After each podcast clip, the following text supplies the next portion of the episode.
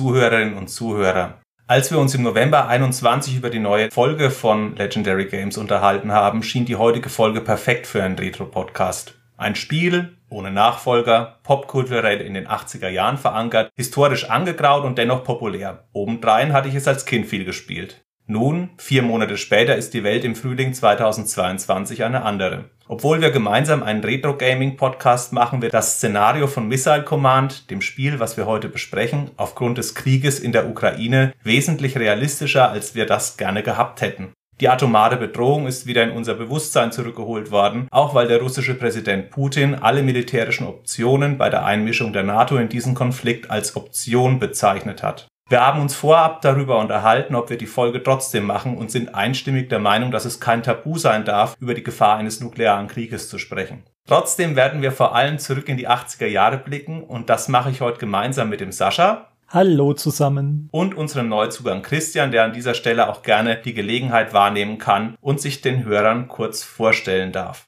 Hallo zusammen und erstmal vielen Dank für die gute Einleitung. Unser heutiges Thema ist ja wirklich leider viel aktueller geworden, als wir dachten und als uns lieb wäre. Da finde ich es gut, dass du dazu ein paar passende Worte gefunden hast. Aber kurz zu mir. Also, ich heiße Christian, ich bin 45 Jahre alt und interessiere mich seit den frühen 80er Jahren für Videospiele. Damals hat mein Vater irgendwann einen Interton VC 4000 mit nach Hause gebracht. Viele kennen die Konsole heute bestimmt gar nicht mehr. Die Leistung war irgendwo oberhalb der ersten Pong-Konsolen angesiedelt, aber sogar schon deutlich niedriger als bei dem Atari 2600, der zur gleichen Zeit sehr populär war. Immerhin konnte man auch schon bei dem VC 4000 verschiedene Spielmodule einstecken und war nicht auf die vorinstallierten Pong-Varianten beschränkt. Aber spielen würde man damit heute wohl wirklich nicht mehr wollen, höchstens aus historischem Interesse. Bei mir hat die Kiste damals aber eine große Faszination ausgelöst, weil der Fernseher auf einmal einen ganz anderen Anwendungszweck hatte. Vorher konnte man nur passiv vor dem Fernseher sitzen und zuschauen, welches Programm gerade läuft. Und jetzt war man auf einmal in der Lage, selbst zu steuern, was gerade auf dem Bildschirm passiert. Das war damals für mich völlig neu und hat meine Begeisterung für Videospiele begründet.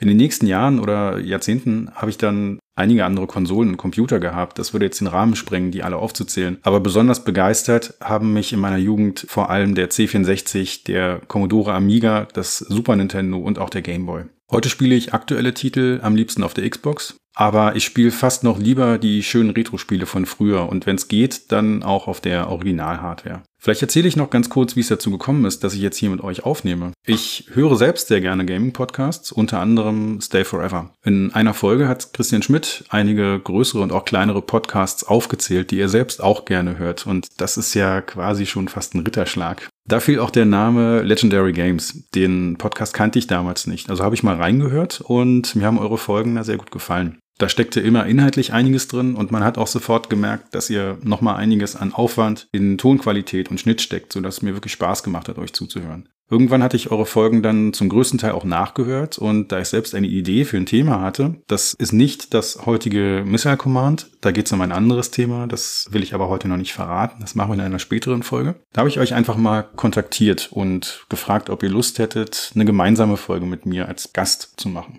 Dann haben wir uns über Skype eine ganze Weile ausgetauscht und es entstand ein sehr, sehr nettes Gespräch mit dem Ergebnis, dass ihr mir angeboten habt, meinen Themenvorschlag gemeinsam anzugehen. Aber ich soll doch mal überlegen, ob wir nicht regelmäßig zusammen podcasten wollen und nicht nur einmalig als Gast. Ja, darüber habe ich mich sehr gefreut und deswegen machen wir jetzt diese Folge hier auch zu dritt. So, Christian kann ich nur sagen, es wurde auch Zeit, dass wir uns endlich mal zusammengefunden haben für eine Episode. Und es freut mich, dass wir das heute geschafft haben. Vielen Dank für die Vorstellung, Christian. Jetzt interessiert mich natürlich, nachdem du den großen Podcast Legendary Games beigetreten bist, was waren denn die kleinen, für die du dich noch interessiert hast? Auf ein Bier, Insert Moin, oh, ich weiß gar nicht mehr genau, ehrlich gesagt, welche Podcasts da insgesamt in der Folge von Christian Schmidt genannt wurden. Da waren noch einige andere dabei. Das ist bestimmt auch schon zwei Jahre her, da erinnere ich mich nicht mehr genau daran. Aber generell höre ich zurzeit sehr, sehr gerne und regelmäßig neben Stay Forever die Spieleveteranen von Heinrich Lehnhardt und Jörg Langer. Ganz toll finde ich auch den Nerdwelten-Podcast. Die Folgen sind auch immer sehr gut produziert und machen einfach viel Spaß beim Hören. Und den Games Insider Podcast. Die haben ihren Fokus Fokus nicht auf Retro-Spiele, aber da gibt's auch immer schöne, spannende Einblicke in die Spielebranche und in die Verlagsbranche generell.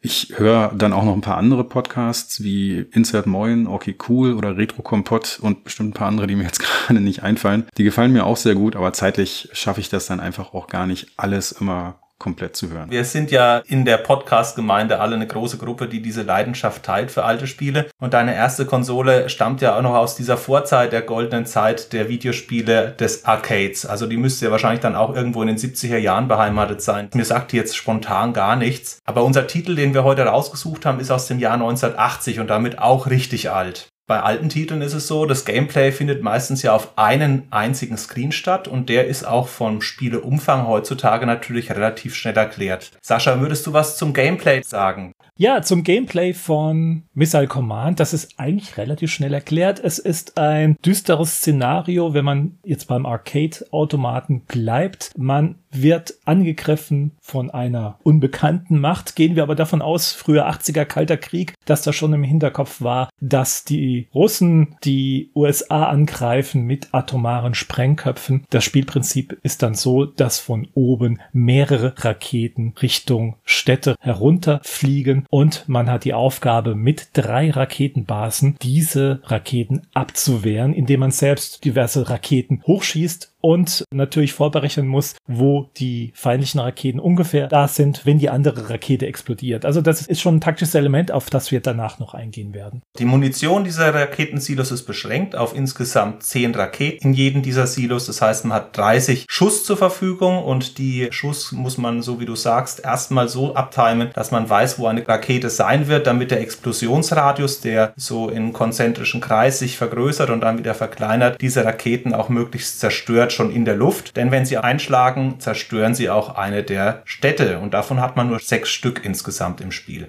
Es kann natürlich auch einer der Raketenabschussbasen treffen. Das ist ja auch noch das Heikle. Wenn das passiert, ist diese Abschussbasis dann für den Rest des Levels neutralisiert und man kann keine Raketen aus dieser Abschussbasis hochjagen. Insgesamt sind mehrere Angriffswellen zu befürchten. Dabei haben die Raketen unterschiedliche Geschwindigkeiten und durch beispielsweise Flugzeuge oder Satelliten ist es möglich, dass auch Raketen aus einer niedrigeren Umlaufbahn auf die Ziele abgeworfen werden und dadurch hat man weniger Reaktionszeit. Denn so wie du es angesprochen hast, die Standardwaffe kommt ja von oben auf dem Bildschirm auf uns nieder in verschiedenen Winkeln und in verschiedenen Geschwindigkeiten. Und wenn so ein Flugzeug das macht, dann kann das durchaus sein, dass das auch mal aus der Hälfte von der Höhe des Bildschirms passiert und damit damit muss man natürlich wesentlich schneller reagieren. Dazu gibt es dann später noch in den aufsteigenden Levels sowas wie Smart Bombs. Christian, weißt du, was eine Smart Bomb ist? Smart Bombs kommen in den späteren Levels dazu und die haben diese kleine Gemeinheit an sich, dass die den Raketen, die wir abschießen, ausweichen können. Die sind also intelligent und berechnen, ob eine Rakete auf die zukommt, ob sie in so einer Explosionswolke landen werden, die dann ausgelöst wird und versuchen dann eben nach links oder rechts auszuweichen. Genau, also die ziehen auch keinen Schweif hinter sich her, sondern die sind so als Vierecke dargestellt und kommen dann mit relativ großer Geschwindigkeit runter und haben so eine gewisse Ausweichfunktion. Also sie sind etwas unsichtbarer, weil bei den anderen sieht man die vergangene Flugbahn auch noch und kriegt dadurch auch visuell den Eindruck, wo auf dem Screen gerade viel los ist. Wenn man so eine Rakete erwischt oder eine Smart Bomb erwischt oder was auch immer, dann explodiert die und vergrößert gleichzeitig damit auch den Explosionsradius. Das heißt, nicht nur meine eigene Rakete explodiert, sondern ein getroffenes Geschoss führt auch zu einer Explosion, was durchaus auch dann zu einer Kettenreaktion führen kann, womit dann wieder mehrere Geschosse, die von oben kommen, ebenfalls getroffen werden und eliminiert sind oder neutralisiert sind. Am Ende einer Runde wird abgerechnet und zwar findet nach jeder Welle eine Auswertung statt. Wie viel Munition habe ich noch übrig? Dafür gibt es im Scoring eine bestimmte Punktzahl und wie viele Städte sind übrig. Das ganze Spiel ist eine Highscore-Jagd. Das heißt, man versucht möglichst viele Punkte durch das Retten der Städte mit seinen Raketensilos zu erzielen. Aber es gibt kein wirkliches Ende von dem Spiel. Das Spiel findet in alle Unendlichkeit statt und es bedeutet auch, dass man dieses Spiel nicht gewinnen kann. Das ist ja auch ein ganz typisches Merkmal von den Automaten, die man früher so kannte. Das waren ja ganz oft Highscore-Spiele. Spiel so lange, wie du eben durchhältst. Das Spiel wird im Laufe der Zeit immer schwerer und irgendwann ist definitiv Schluss. Das heißt, einen Sieger gibt es in dem Sinne nicht. Das ist hier im Prinzip genau das Gleiche. Also eigentlich Standard. Das Besondere ist aber auch hier in dem Spiel, dass auch den Entwicklern wichtig war, dass diese Message rüberkommt. Dass man in einem atomaren Krieg, dass es da eben keinen Sieger geben kann. Also das ist hier nicht nur die typische Eigenschaft von den Spielautomaten von früher, dass man möglichst schnell sein Geld nach nachwerfen soll, sondern das hat hier tatsächlich auch eine weitergehende Intention. Und es passt wunderbar zu der Highscore-Jagd, denn bei Space Invaders kommen ja auch immer mehr Reihen nach oder bei anderen Spielen, Centipede, Galaxian oder was es alles gibt. Das ist ja eigentlich auch alles auf Unendlichkeit getrimmt. Aber da kannst du sagen, gut, irgendwann probier es auf einem anderen Planeten. Hier bei Missile Command ist es diese abertausend nuklearen Raketen, die auch global existieren als reale Bedrohung und irgendwann erwischt einen halt so eine Rakete und der Strahlentod wartet auf einen, weil diese Abfangsysteme gerade auch in den 80er Jahren ja nicht perfekt sind. Gehen wir nochmal zum Spielelement zurück wir haben ja drei Abschussbasen. Es gibt Alpha, Delta und Omega, die am Automat auch einzeln angesteuert werden müssen. Das heißt, möchte ich von der ersten, also von der linken Abschussbasis eine Rakete starten, habe ich entsprechend den ersten Knopf zu drücken, mittlere den zweiten Knopf und von der rechten Abschussbasis auch den rechten Knopf zu drücken. Das heißt, dass man auch im Spiel ein gewisses taktisches Element hat, dass man schauen kann oder muss, wie lange braucht die eigene Rakete, um die feindliche Rakete auszuschalten. Also kommt die eher auf die rechte Seite hinzu, sollte man doch schon die Omega-Station aktivieren und eine Rakete hochjagen. Und nicht unbedingt von der ersten, von der linken, dass die eine lange Flugbahn hat. Das kann man machen, wenn man Munitionsknappheit hat. Aber beim normalen Spielen sollte man schon darauf achten, dass man auch in der vertikalen Höhe entsprechend agiert. Ja, stimme ich zu. Und was man auch nicht vergessen darf, ist, dass eventuell eine Raketenbasis getroffen werden kann. Und dann muss man natürlich auch vor allem schauen, wie haushalte ich da vielleicht mit der restlichen Munition. Ein Dauerfeuer ist nicht möglich. Man hat diese 30 Raketen. Das heißt, man kann nicht in einer Tour die Raketen rausballern. Gerade auf den höheren Levels ist es dann so, dass einen unweigerlich auch die Raketen treffen, weil man muss mit der Munition einigermaßen haushalten. Genau. Das Game Over oder The End, wie es so schön heißt im Abschlussscreen, ist erst erreicht, wenn man die letzte Stadt auch verliert. Also man kann auch taktisch agieren. Man kann auch entsprechend fünf Städte explodieren lassen, dass man sich nur noch auf eine Stadt konzentriert und entsprechende Raketenabschussbasen auch noch am Leben erhält. Die Hauptsache, man kommt mit einer Stadt am Ende noch lebend heraus. Führt natürlich dazu, dass du am Ende von den Abrechnungen von den Wellen diese Bonuspunkte nicht sammeln kannst, die dir diese verlorenen Städte gegeben haben haben, weil die kommen ja, zumindest wenn man im Turniermodus spielt oder im normalen Arcade-Modus, nicht mehr nach das musst du selbst abschätzen. Willst du länger spielen und länger am Leben bleiben und vielleicht dadurch mehr Punkte generieren, aber halt langsamer? Oder du bist auf den schnellen Punktesieg aus und hast weniger Spielspaß. Ja, wie ging's denn euch? Habt ihr lange gespielt bei Missile Command im Automaten? Wir kennen den ja jetzt ja wahrscheinlich eher durch eine emulierte Form. Ich durfte damals in den 80er Jahren ja nicht in so eine Spielhölle rein. Wobei es eine Möglichkeit gab damals, wo ich in Eichstätt gewohnt habe, beim Tengelmann, meine Mutter da drin einkaufen war und ihren Wagen vollgeladen hat, dann konnte ich in so ein LKW reinspazieren, ohne Jugendprüfung, ohne alles und habe diese ganzen Automaten gesehen. Missile Command war aber nicht dabei. Also so gesehen habe ich den nicht gesehen, aber ich war unter 18 durchaus in solchen nicht jugendfreien Spielhöllen. Ich glaube, ich hatte den einmal gesehen, aber da erinnere ich mich nur sehr schwach daran. Nee, also ich glaube, gespielt hatte ich den damals nicht. Du, Christian? Nein, ich habe den auch nicht gespielt. Bei mir war das auch so, dass ich zu der Zeit noch minderjährig war und da nicht rangekommen bin. Ich bin eine Zeit lang an ein, zwei Spielautomaten gekommen. Meine Eltern waren früher hin und wieder Bowling spielen mit Arbeitskollegen. Als sie mich noch nicht alleine zu Hause lassen wollten, haben sie mich da natürlich mitgenommen. Und jetzt ist Bowling für einen Zehnjährigen oder wann das war auch nicht ganz so wahnsinnig spannend. Aber in dieser Bowlinghalle gab es einen Spielautomaten und da gab es noch einen, an den ich mich sehr, sehr gut erinnern kann. Das war Track and Field. Ein wunderbares Sport Sportspiel, wo man auf die Buttons hämmern musste. Aber Missile Command hatte der auch nicht. Also ich habe jetzt im Zuge der Recherche für den Podcast auch zum ersten Mal die Arcade-Version überhaupt gespielt. Das ist ja über Emulatoren problemlos mittlerweile möglich. Man kann das ja auf fast allen Systemen spielen. Ich habe mir letztes Jahr so ein Evercade-Konsole gekauft. Da ist es mittlerweile so, dass man Missile Command sogar in drei verschiedenen Versionen spielen kann. Diese Evercade ist ja eine Konsole, die letztes Jahr erschien und da werden die Spiele auf Cartridges veröffentlicht und da sind immer Spielesammlungen dabei. Atari-Spiele, Intellivision, was auch immer. Das ist also nicht so eine China-Nachbaukonsole mit 6000 ROMs, von denen man nicht weiß, wo sie herkommen und es eigentlich auch nicht genau wissen will, sondern das sind legale, lizenzierte ROMs. Da ist es mittlerweile so, dass es die Atari 2600 Version gibt von Missile Command. Es gibt den Automaten und es gibt auch die Version vom Atari Lynx. Und die habe ich jetzt alle dreimal angespielt und habe auch festgestellt, dass die sich wirklich sehr unterscheiden vom Spielgefühl. Als Kind kannte ich nur die Atari 2600 Variante. Die Konsole hatte ich früher auch. Ich glaube, Missile Command hatte ich nicht, aber ich weiß noch sehr genau, dass ich einen Freund hatte, der auch einen Atari hatte und da hat man dann ab und zu mal Spiele ausgetauscht und der hatte Missile Command auf seiner Konsole und das haben wir dann doch ziemlich häufig gespielt. Also haben wir beim Arcade-Bereich alle drei nur aktuelle Erfahrungen. Genau. So, wie war deine Erfahrung mit der Arcade-Version jetzt aktuell, Christian? Ich bin nicht allzu lange am Leben geblieben.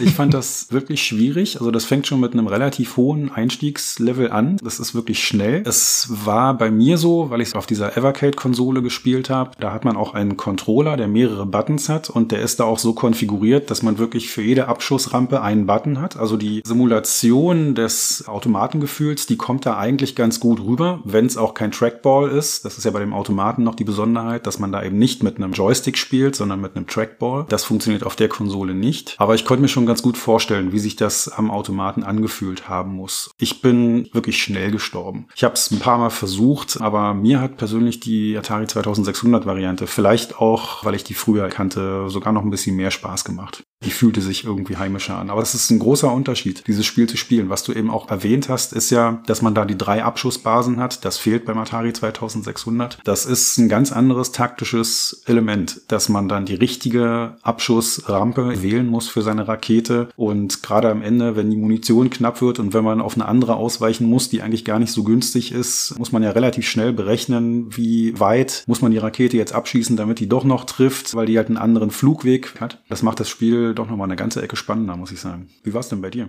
Ich habe die Emulation von dem Atari Vault, das ist eine Sammlung von Atari-Spielen und Arcades, ist auf Steam erhältlich. Da habe ich es tatsächlich zum ersten Mal gespielt mit Maus und Tastatur. Also mit Maus habe ich den Cursor gesteuert und mit der Tastatur die drei Abschussbasen aktiviert. Meine Güte, das Spiel ist aus der Hölle. Man wird so dermaßen brutal in eine Stresssituation von Anfang an versetzt. Man hat schon im ersten Level kaum eine Möglichkeit, das Spielprinzip sich in aller Ruhe mal anzuschauen, zu studieren, wie funktioniert es überhaupt. Da fließt das Geld einfach so weg, wäre es am echten Automaten gewesen, um allein mal in das Spiel reinzukommen trotz Maussteuerung, bei dir war es ja erschwerend durch die Controllersteuerung, ich denke mal Digi-Kreuz, oder? Ja, genau. Beim Evercat? Ja. Darauf ist es nicht ausgelegt, das merkst du auch sofort. Mit Maus war es einigermaßen okay, wobei ich glaube, der Unterschied zwischen einem Trackball und Maus ist nur marginal. Selbst da schaffte ich es nur bis zum dritten Level und da war bei mir Schluss. Aber danach schweißgebadet, ich habe einen Adrenalinschub bekommen.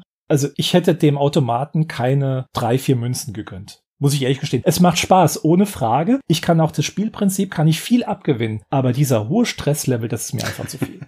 Ja, also ich kann nur ergänzen, ich habe es auch in der Atari Vault gespielt. Ich habe mir die damals für einen Euro bei Fanatical mal gekauft und da war das unter anderem drin. Auch da ist die 2600er Version drin. Die habe ich aber auch über Stella emuliert, also über einen Atari 2600 Emulator. Und mir ging es genauso wie euch. Ich habe mir dieses Thema Missile Command ja gewünscht, nachdem der Sascha als großer Fußballfan mit Anstoß dran war. Gesagt, ich möchte mal wieder was machen, was etwas älter ist. Und Missile Command ist mir deswegen eingefallen, weil es eins von zwei Spielen Spielen auf meinen Atari XEGS war, also auf den Entertainment Gaming System von Atari. 1987 wurde das veröffentlicht in Europa und ich habe es zur Kommunion gekriegt, also das müsste 88 gewesen sein. Und dann hatte ich da nur drei Spiele und zwei waren eben als ROM vorinstalliert. Eins war Flight Simulator 2 und das andere war Missile Command und dann war noch Buckhunt dabei. Das war mit so einer Lightgun, bei der du Insekten abschießen musstest. Ganz seltsames Spiel. Und Missile Command war eben das brauchbarste. Und ich war der Einzige, der ein Atari hatte. Die anderen hatten alle entweder ein Amiga damals schon oder noch natürlich alle in Commodore 64. Es gab also niemanden, mit dem ich irgendwelche Sachen austauschen konnte. Und da saß ich dann nun mal mit meinem Atari 2600 und seinen paar ROMs und eben diesen Atari XEGS mit Missile Command. Und ich habe es dort gespielt und war meines Erachtens ganz gut mit dem Joystick das Ganze zu steuern. Man hatte eine Abschussbasis mit sechs Städten, also so wie in der Atari 2600er Version. Und ich konnte das Ding wirklich lange spielen. Also auch mit Bonusstädten und all allem drum und dran. Und deswegen habe ich es mir gewünscht und habe mir gedacht, oh cool, ich finde ja meine alte Version vom XEGS nicht in der Erstrecherche. Ich schaue mir auf alle Fälle mal den Arcade an, das war ja auch ein Automat. Und mir ging es genauso wie euch beiden. Hoher Stressfaktor, maximal vier Levels erreicht. Also ich war ein Level weiter als der Sascha und ich habe auch mir gedacht, hey, wer hat denn da bitte Münzen reingeworfen? Das ist so extrem schnell und durch diese drei Abschussrampen ging es mir oft so, weil ich das gewohnt war, mit einer Abschussrampe zu arbeiten, dass die gar keine Raketen mehr hatten hatten und ich dann eben zuschauen musste, dass die Flugzeiten von den Raketen zu lang waren oder die einfach wild eingeschlagen sind bei mir außen drum und ich so schreiend innerlich weggerannt bin von dem Spiel. Trotzdem habe ich es mir gewünscht, weil ich es damals in den 80er Jahren, als es eben bei mir zu Hause frisch war, wirklich viel gespielt habe und wirklich auch gerne gespielt habe.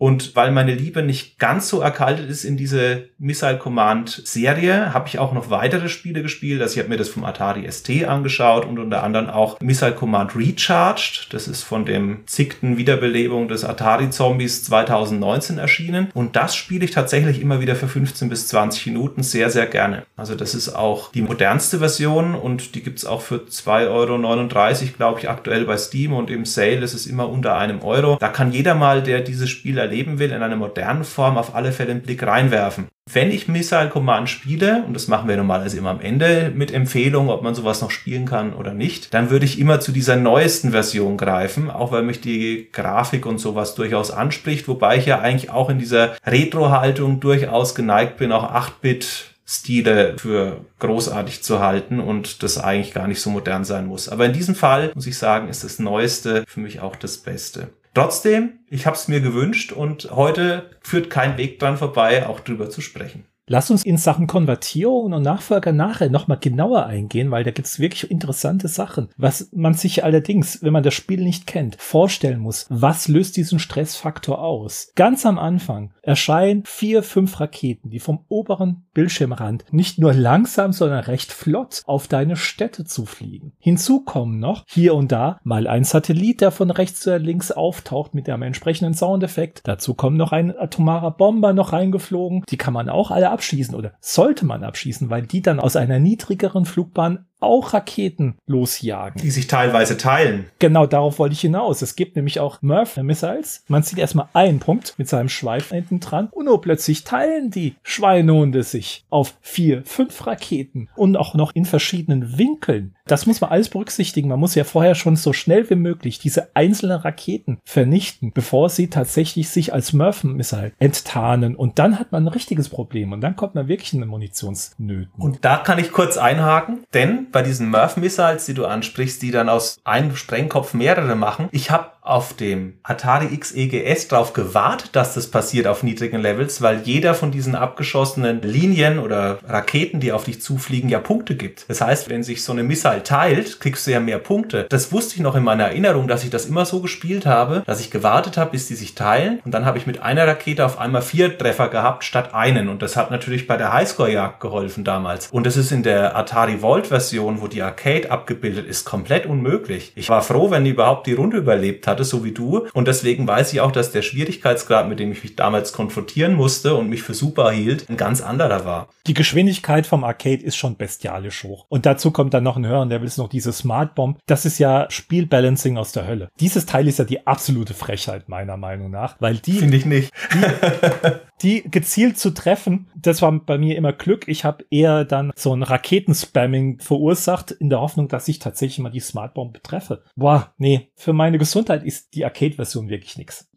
Das ist ja auch durchaus eine Taktik, die man in der Arcade-Version gut benutzen kann, dass man da einfach, wenn der Level beginnt, so einen Raketenteppich selber abfeuert. Dass man da so halb hoch auf dem Bildschirm einfach von links nach rechts eine ganze Reihe an Raketen abschießt und dann trifft man auch relativ viel von den gegnerischen Raketen. Das ist aber was, was wir, glaube ich, gar nicht gewohnt waren, weil wenn man von früher so diese Konsolenversionen kennt, welche auch immer, bei der Atari 2600 Version war es ja auch nur so, dass man nur eine Abschussrampe hatte und dass das alles wirklich deutlich langsamer lief. Da hatte ich eigentlich auch mal so gespielt, dass ich dann ganz gezielt auf einzelne Raketen geschossen habe. Dass ich geguckt habe, wo sind die, dann hast du dahin navigiert, deine Rakete abgeschossen und dann hast du die nächste ins Visier genommen. Und das ist aber was, was bei dem Arcade einfach nicht gut funktioniert. Da musst du viel schneller sein und manchmal auch einfach so einen Bombenteppich abschießen, damit du da Erfolg hast. Ansonsten kommen drei, vier Raketen durch und dann gerätst du halt auch relativ schnell in Panik. Das ist auch das, was du am Anfang gesagt hast hattest, Sascha, mit den Städten. Es kann wirklich eine gute Taktik sein, ein paar Städte bewusst aufzugeben, weil man dann weniger zu verteidigen hat. Dadurch wird es dann übersichtlicher. Wenn man sieht, dass eine gegnerische Rakete irgendwo einschlägt, wo schon nichts mehr ist, dann muss man sich da auch nicht mehr drum kümmern. Dann kann man das halt durchaus ignorieren. Und das ist dann genau der Punkt, mache ich das von Anfang an, verzichte ich zwar auf relativ viele Bonuspunkte, weil ich nicht mehr viele Städte übrig habe, die dann noch Punkte bringen, wenn ich ein Level geschafft habe. Das heißt, ein guter Spieler versucht die ersten Level komplett zu überstehen, bis er dann da vielleicht auch mal was wegschenkt. Aber es kann sein, dass man dadurch deutlich länger durchhält. Und bei den Smart Bombs kommt ja auch noch dazu, dass man die auch anders anvisieren muss. Bei den normalen Raketen ist es so, dass man deutlich weiter darunter zielt und seine Rakete abschießt, dann fliegt die dahin, dann explodiert die, das dauert erstmal noch eine Sekunde, dann hast du die Explosion, die größer wird und sobald die Rakete von oben in diesen Explosionsball reinfliegt, ist sie halt zerstört. Und das ist aber genau der Punkt, wo diese Smart Bombs einfach nicht funktionieren. Die berechnen das im Voraus und weichen dann halt regelmäßig aus. Das heißt, die muss man viel direkter treffen, um da überhaupt eine Chance gegen diese Biester zu haben. Die Konzentration auf wenige Städte ist natürlich eine Möglichkeit. Allerdings ist auch ein Problem, dass man damit eventuelle Bonusstädte, die es ab 10.000 Punkten immer gibt, ja nicht erhält oder beziehungsweise wesentlich langsamer erhält. Und da muss man natürlich dann abwägen, spielt man tatsächlich eben mit ein, zwei, drei Städten konzentriert oder versucht man möglichst lange die Städte zu halten.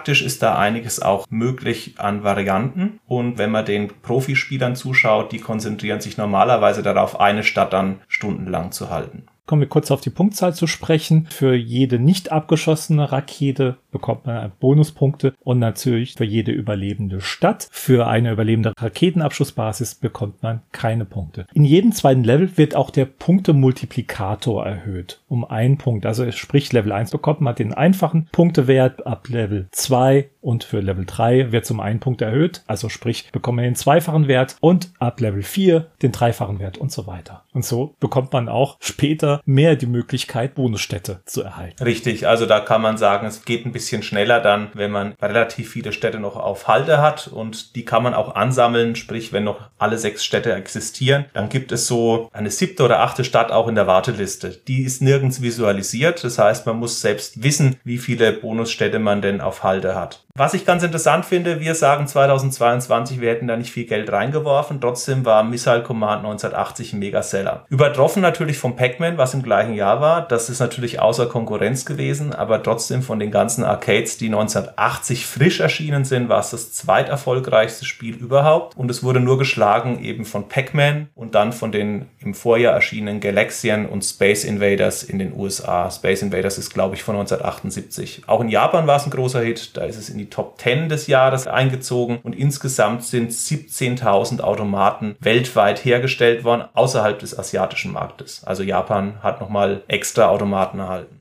Die Japaner haben die Missile Command Automaten lizenziert. Darunter war auch tatsächlich Taito und Sega, die die Lizenzen von Atari für den asiatischen Markt erworben haben. Im nächsten Jahr kam eine Version dann für den Atari 2600 und diese VCS-Versionen, die Atari damals produziert hat, waren sehr großer Erfolg, denn da gab es insgesamt zweieinhalb Millionen verkaufte Einheiten. Und was ich wirklich interessant fand bei der Recherche jetzt, für mich war damals als Kind klar, dass man irgendwie den Ost-West-Konflikt nachspielt und sich eben gegen einschlagende nukleare Raketen verteidigt. Das war mir auch als Kind schon bewusst im Kalten Krieg, aber im Handbuch steht was ganz anderes. Wenn man sich das Handbuch anschaut, merkt man nämlich deutlich, dass die Spieleentwickler das viel stärker dann abstrahiert haben von der tatsächlichen Gefahr, von dem Kalten Krieg. Da ist kein Wort die Rede. Es geht tatsächlich um eine außerirdische Geschichte. Wir haben da mal so einen kleinen Ausschnitt aus dem Handbuch von Missile Command aus dem 2600er aufgenommen und da heißt es, Außerirdische vom Planeten Krytol haben mit einem Angriff auf den Planeten Zardon begonnen. Die Krytolianer sind Krieger, die den Planeten Zardon zerstören und erobern wollen. Zardon ist der der letzte der friedlichen Planeten. Die Zardonianer sind ein geschicktes und fleißiges Volk. Ihre Städte sind gut ausgebaut und reich an Ressourcen. Es ist wahrlich ein Planet ohne Verbrechen und Gewalt. Zardon hat ein starkes Verteidigungssystem aufgebaut. Mehrere antiballistische Raketenbasen wurden in den Städten von Zardon errichtet. Die Zardonier sind auf diesen Angriff vorbereitet und sie sind bereit zu kämpfen, um ihre Städte zu retten. Als Basiskommandant sind sie für den Schutz und die Verteidigung von sechs Städten auf dem Planeten verantwortlich. Die Krytulianer haben haben begonnen, interplanetarische ballistische Raketen abzufeuern. Sie zielen auf ihre Städte und Raketenbasen. Ihre einzige Verteidigung ist, mit antiballistischen Raketen zurückzuschießen. Aber aufgepasst, die Krytolianer sind schlau. Sie haben auch Marschflugkörper. Marschflugkörper sehen aus wie Satelliten, aber sie sind genauso tödlich wie die interplanetaren ballistischen Raketen. Setzen Sie Ihre antiballistischen Raketen ein, um den Feind aufzuhalten, bevor Ihr glücklicher und harmonischer Planet zerstört wird. Das klingt so, als könnte man den Planeten retten, oder?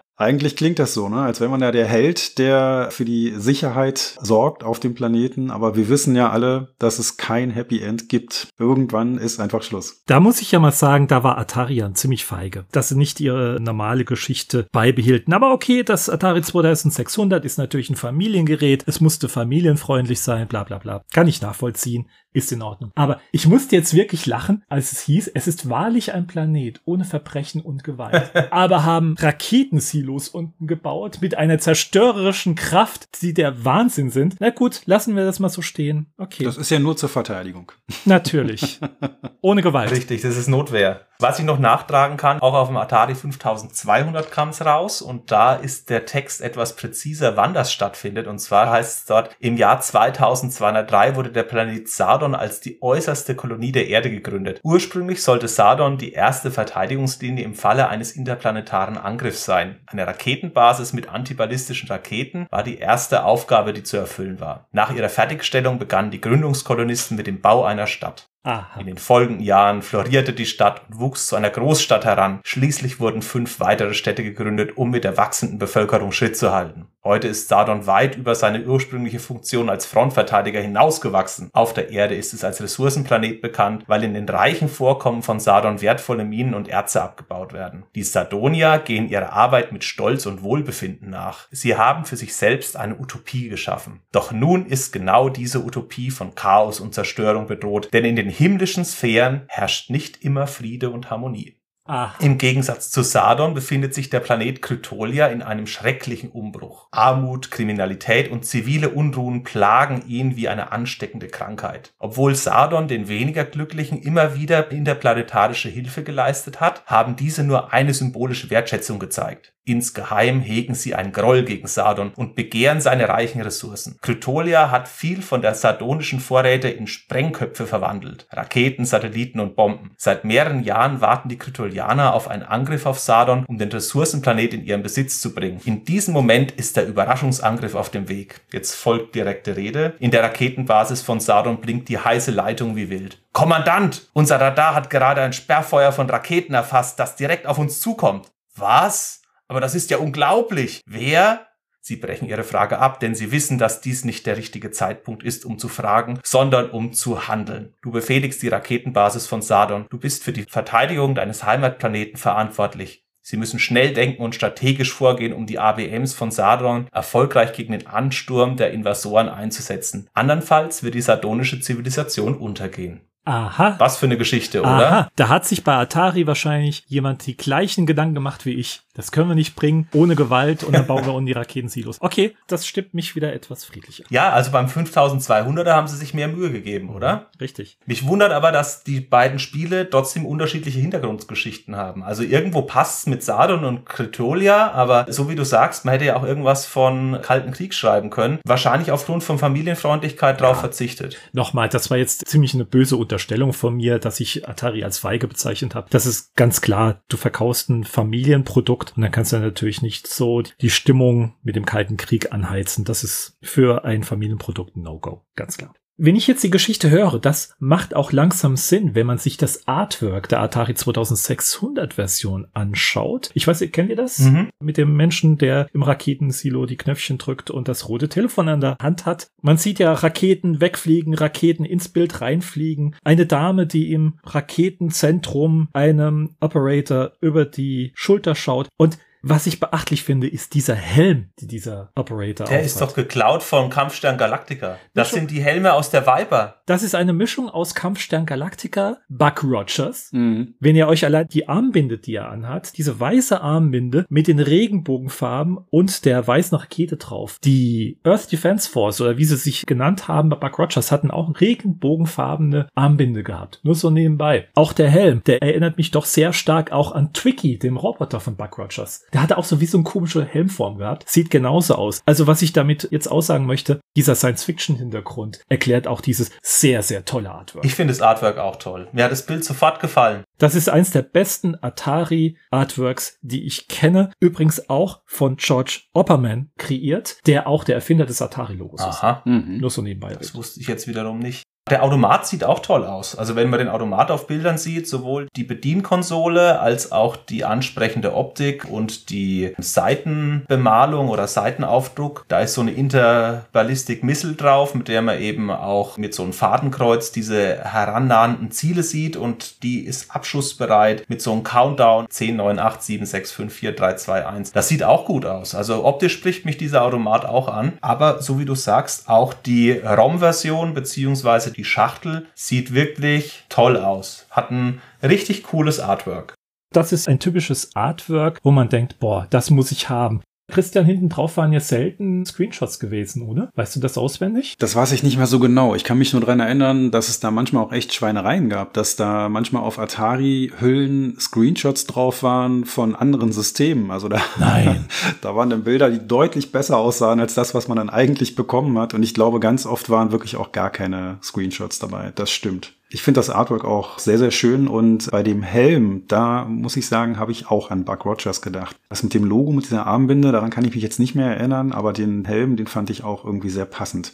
Aber nochmal kurz zurück zu diesem Szenario. Wir wissen ja alle auch von der Geschichte her, dass die Entwickler da halt auch den Kalten Krieg im Kopf hatten und dass das eigentlich der Hintergrund war in den 80ern, also das Spiel ist ja 80 rausgekommen, in den 80ern war ja die Bedrohung von einem atomaren Krieg auch sehr, sehr groß. Das haben wir auch hier in Deutschland sehr deutlich gespürt, den ganzen Konflikt zwischen beiden Seiten. Und ich frage mich da schon, obwohl das offensichtlich ja der Hintergrund war, dann das Ganze in so ein Science-Fiction-Szenario eingebettet hat, ob das das vielleicht auch was mit Jugendfreigabe, mit Zensur zu tun hat. Äh, Ich denke da halt auch an Blue Max zum Beispiel. Das ist ja auch so ein Klassiker auf dem C64, wo man halt ein Flugzeug steuert, schießen, Bomben legen kann. Von der Gewaltdarstellung, so aus heutiger Sicht auf jeden Fall, also wirklich sowas von harmlos, weil das alles so sehr abstrakt ist. Aber das ist ja auch tatsächlich indiziert worden, weil das dann gewaltverherrlichend oder kriegsverherrlichend gewesen sei. Meint ihr, dass das hier auch ein Argument sein könnte, obwohl man ja noch nicht mal angegriffen hat, sondern der Verteidiger war?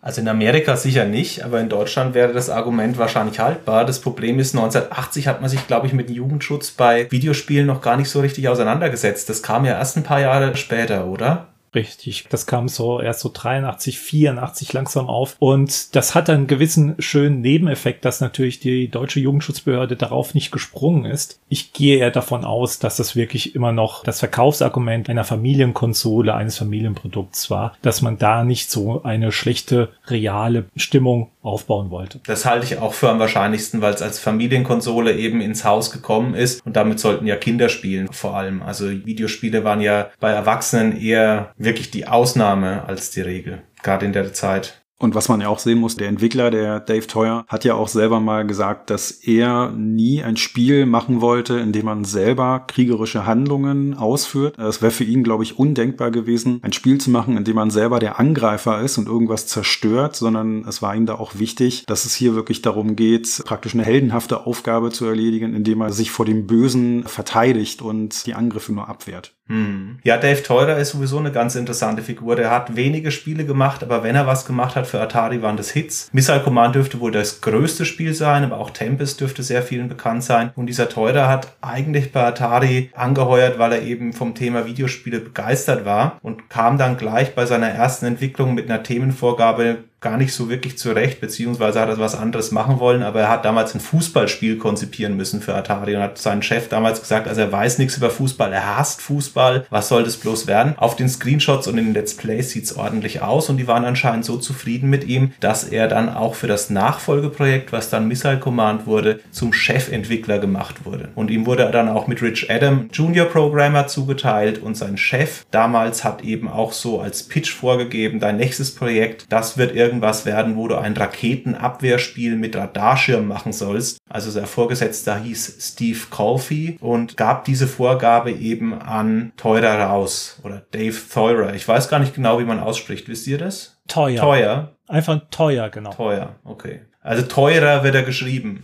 Bin mir auch nicht so sicher, aber ich habe YouTube-Videos gesehen, da ist der so ausgesprochen worden, also auch von Engländern, hier von dem Tony Temple, zu dem wir ja auch nachher wahrscheinlich nochmal ein, zwei Worte sagen, der der weltbeste Spieler ist, der hat den auch immer so ausgesprochen. Und wenn ein Engländer den so ausspricht, dann vermute ich mal, dass das so richtig sei. Nachdem ich Decathlon schon komplett falsch ausgesprochen habe, bin ich ja schmerzfrei geworden in dem Podcast. ja, auf alle Fälle ist die Entwicklungsgeschichte sehr interessant. Und Sascha, du hast dich tief eingelesen in die Materie, denn es gibt auch ein Buch für richtige Hardcore Hardcore-Fans zu Missile Command. Und ich weiß natürlich, du hast jede Seite einzeln auswendig gelernt. Trotzdem könntest du uns vielleicht mal eine kurze Zusammenfassung über die wesentlichen Punkte geben und dann kann der Christian und ich mit unseren etwas angelesenen Wissen und YouTube-Videos auch nochmal dazwischen fahren, wenn irgendwas nicht genauso ist, wie es uns erzählt wurde.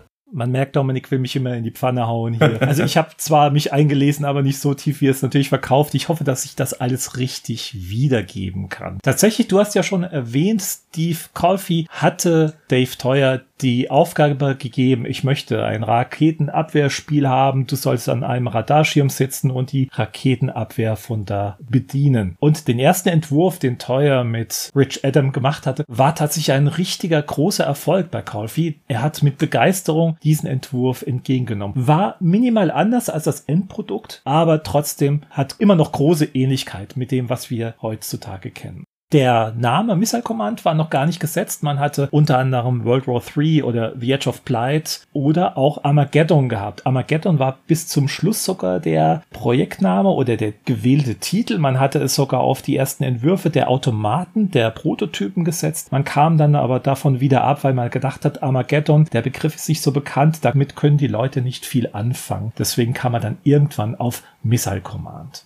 Man wollte ursprünglich auch sehr explizit in der Darstellung sein. Man wollte tatsächlich einen Angriff auf die Westküste von den USA darstellen. Also auch mit Ozean, die Küste abbilden und die sechs Städte. Es waren sogar namentlich die sechs Städte aufgezählt. Es war Eureka, Los Angeles, Monterey, San Diego, San Francisco und Santa Barbara. Das hat man dann am Ende doch fallen lassen müssen, weil man gedacht hat, das ist zu explizit, das ist zu nah an der Materie und dann doch wieder zu düster. Auch den Ozean und die Küste, man hat es alles vereinfacht dargestellt. Das hatte allerdings andere Gründe. Missile Command war das erste Farbautomatenspiel von Atari und man musste entsprechend mit dem Speicher etwas haushalten, weil je mehr Farben auf dem Bildschirm waren, umso höher war der Speicherverbrauch. Und alleine ein Ozean unten in Blau darzustellen mit einer Küste in Grün, das hat zu viel Speicher gefressen, also hat man den Ozean auch über den Jordan geworfen. Insgesamt ist Missile Command auf dem Automaten auch nur 12 Kilobyte groß. Und ich bin ganz froh, dass sie diese Änderung vorgenommen haben, denn stellt euch mal vor, die Städte wären ja sonst noch wahrscheinlich höher gerückt oder der Bildschirm wäre ja von Abschuss der Rakete ganz oben bis zum Einschlag der Rakete ganz unten nochmal verkürzt worden. Das war für mich der größte Stresslevel überhaupt. Das wäre ja noch schlimmer. Und ich habe ja auch noch ein paar Punkte, was sie ja Gott sei Dank wegrationiert haben, sonst wäre es noch schlimmer geworden. Unter anderem den Radarschirm, den hat man auch rausgeworfen. Er wurde tatsächlich realisiert. Man muss sich ja vorstellen, was ist ein Radar? Da wird um 360 Grad die Gegend abgescannt. Und zwar nicht immer um 360 Grad aktuell, sondern immer nur ein gewisser Radius. Deswegen seht ihr auf Schiffen oder ähnliches immer diese drehenden Scheiben. Die drehen sich und drehen sich und drehen sich, aber sie können immer nur einen gewissen Winkel abscannen. Und das haben sie auch dargestellt. Das würde bedeuten, dass letztendlich ein gewisser Winkel immer von links nach rechts durchgeht. Und die Raketen kommen immer schrittweise Reichweite einem entgegen. Und sie würden unsichtbar werden, wenn du sie nicht abschießt. Richtig. Der Scan-Bereich würde dann die Rakete wieder unsichtbar machen und es würde noch schwieriger werden. Und davon kam man ab, weil man gesagt hat, das irritiert die Spieler zu sehr, beziehungsweise es wird auch zu schwierig. Dann hat man das ganze Radarsystem rausgeworfen, wobei Teuer sehr glücklich darüber war, damit er wieder freie Speicherkapazitäten hatte. Ja, es sind ja auch noch andere Sachen rausgeflogen, ne? Genau, man hatte auch eingebaut, dass man Munition von Raketenbasis zu Raketenbasis über die Städte transportieren konnte, über ein Schienensystem, über Eisenbahn. Also wenn zum Beispiel in der Omega-Raketenabschussbasis Munitionsknappheit herrschte, obwohl auch Raketen von rechts ankommen, hätte man die Möglichkeit gehabt, von zum Beispiel Alpha-Station zur Omega-Station Munition zu transportieren. Also ein kleines Mikromanagement aufzubauen. Völlig irre. Du hast ja kaum Zeit, dich um die Raketen da oben zu kümmern. Das hat man Gott sei Dank auch rausgeworfen. Schade. Ich bin froh. Ja, ja, klar. Ich persönlich bin froh drum. Ja, was es ja auch noch gab, als es die Küste gab, man hat über Atomobote nachgedacht, dass man die auch nutzen würde, aber man hat es dann auch wieder verworfen. Also das waren tatsächlich auch solche Ideen, dieses Spielprinzip noch zu erweitern. Und es gibt auch Skizzen, bei denen man sieht, dass die Landschaft einen wesentlich größeren Teil der Bildschirmfläche eingenommen hätte. Einfach um diese ganzen Mikromanagement-Elemente, die Gott sei Dank nicht im Spiel drin sind, auch noch darzustellen. Es wäre sicherlich ein komplett anderes Spiel geworden Ja. und ein interessantes Spiel, nur nicht in dieser Geschwindigkeit. Nicht für ein Automatenspiel. Es wäre ein interessantes Homecomputer-Spiel oder Videospiel geworden. Da bin ich mir sicher, wenn jemand sich ernsthafte Gedanken nochmal drüber macht und sowas entwickelt, könnte was draus werden. Der Ideenpool ist groß und vorhanden. Ich denke auch, man hätte wahrscheinlich dann die Action auf dem Bildschirm entschärfen müssen, sonst hätte das überhaupt niemand mehr spielen können. Aber wenn man dann tatsächlich auch die Möglichkeit hat, zum Beispiel über dieses Schienensystem Munition hin und her zu transportieren, gibt dann das ja auch nochmal zusätzliche Möglichkeiten, das Spiel zu spielen. Oder es war auch mal angedacht, dass die Städte Ja. Munition nachproduzieren können, dass man dann also Nachschub noch hin und her liefern kann. Was natürlich auch spannend ist, aber wie du schon gesagt hast, man kriegt schon so irgendwie einen Schweißausbruch, wenn man da im zweiten oder dritten Level ankommt. das wäre natürlich Wahnsinn, das auch noch alles zu managen. Was ja auch noch dazu kommt, bei dem Automaten hatte man ja auch noch visuell ganz tolle Ideen. Man hatte den Automaten ursprünglich so geplant, dass der noch über dem eigentlichen Bildschirm, also dass da noch Kontroll- und Warnlampen sein sollten. Also wenn irgendeine Stadt kurz vorm Treffer war, dann sollte da eine Alarmsirene angehen. Man hatte also ein Cockpit gehabt, auf dem man auch noch bestimmte Dinge kontrollieren konnte, Munitionsnachschub oder sonst was. Das wurde da auch noch alles angezeigt. Aber da hat man dann auch relativ schnell festgestellt, dass das einfach nicht mehr spielbar ist, wenn du auch noch permanent den Bildschirm beobachten musst und dann auch noch an dem Automaten stehst und dauernd nach oben gucken musst, was da oben über dem Bildschirm mit irgendwelchen Lämpchen angezeigt wird. Dazu kam dann noch, dass das natürlich unglaublich viel mehr Technik gewesen wäre. Da hätte man die ganzen Lämpchen dann auch noch programmieren müssen. Das Ja. hätte den Aufwand erhöht und natürlich auch die Kosten. Und die Wartung. ja. Die Programmierung war schon fertig. Es existierte tatsächlich ein Prototyp, der das auch alles dargestellt hat. Man hat ja auch getestet damit und dann kam ja heraus, dass das die Spiele überfordert hat. Und du hast recht, Dominik, die Wartung war auch noch das Problem. Man muss sich überlegen, es waren keine LEDs, die zig, 10.000 oder 100.000 Mal blinken können, ohne dass überhaupt was passiert. Das waren 12 Volt Glühbirnchen, die regelmäßig hätten ausgewechselt werden müssen. Das wäre für einen Besitzer oder Betreiber unmöglich gewesen. Wahrscheinlich hätte Atari noch pro Lämpchen 50 Dollar dafür verlangt. Das wäre natürlich auch nochmal ein Geschäftsfeld gewesen, aber Ja, Atari war, glaube ich, nicht Apple, aber ich glaube auch, dass es nicht so billig gewesen wäre. Was man auch nicht vergessen darf, ist, dass man ja auch überlegt hat, die Städte frei programmierbar zu machen. Also sprich, nicht nur diese sechs Städte anzusprechen, die du aufgezählt hast, sondern auch zu sagen, gute Spiele sind in Deutschland, ich nehme Berlin, Köln, Hamburg, München, Frankfurt und Stuttgart, sondern man konnte die dann global in diese Bereiche setzen, wo eben die Arcades aufgestellt wurden. Man hat es aber dann gelassen, weil die Programmierung von diesen Automaten man vielen Leuten nicht zugetraut hat und weil vielleicht für jemanden, der nicht aus der Region war, das dann auch recht beliebig war, ob die Städte jetzt San Francisco heißen oder Berlin. Und daraufhin hat man das auch wieder verworfen. Trotzdem finde ich die Idee, dass die Städte nochmal personalisiert werden, eigentlich ganz nett. Grundsätzlich kann man sagen, alles richtige Entscheidungen. Das Spiel auf die wesentlichen Elemente zu reduzieren. Weniger war in dem Fall mehr und auch besser. Ja, und zu der Kontrollanzeige noch zu sagen, Dave Teuer hat sich danach erst nochmal hingesetzt und die ganzen audiovisuellen Hinweise, dass man Munitionsknappheit hat, also wenn drei Raketen nur noch übrig sind pro Raketensilo, steht dann tatsächlich Low unten drunter in ganz großen Buchstaben, entsprechende Piepstöne kommen noch dazu. Das hat er ja erst im Nachgang eingebaut, als diese Kopfkonsole herausgebaut wurde. Okay. Also man musste sich tatsächlich komplett auf die Konsole oben verlassen und man hat keine Rückkopplung im Spiel drin gehabt. Auch nicht akustisch. Auch nicht akustisch. Ich habe nie den Automaten ja direkt gespielt, aber das Spiel spielt sich sehr direkt, was die Steuerung angeht. Es gibt ja immer wieder diese Spiele, wo man so das Gefühl hat, komm, jetzt beweg dich bitte Cursor und ach, was ist denn da los? Also man muss sagen, diese direkte Steuerung war ja auch von Anfang an so dieses Ziel, was man erreichen wollte und das hat Teurer sehr gut auch umgesetzt innerhalb von Missile Command. Die Hektik, die du beschreibst und die dich sehr unter großen Stress gesetzt hat, war auch im Prototyp schon drin. Also man hat nicht irgendwie am Schwierigkeitsgrad gedreht und man hat dann überlegt, wird das auch ein Erfolg oder nicht. Und dieser Prototyp war allerdings schon bei Atari-Entwicklern in-house ein Riesenhit. Also Teurer hat beschrieben, dass er mehrfach Leute auch verscheuchen musste, weil dieser Automat eben intern schon so beliebt war.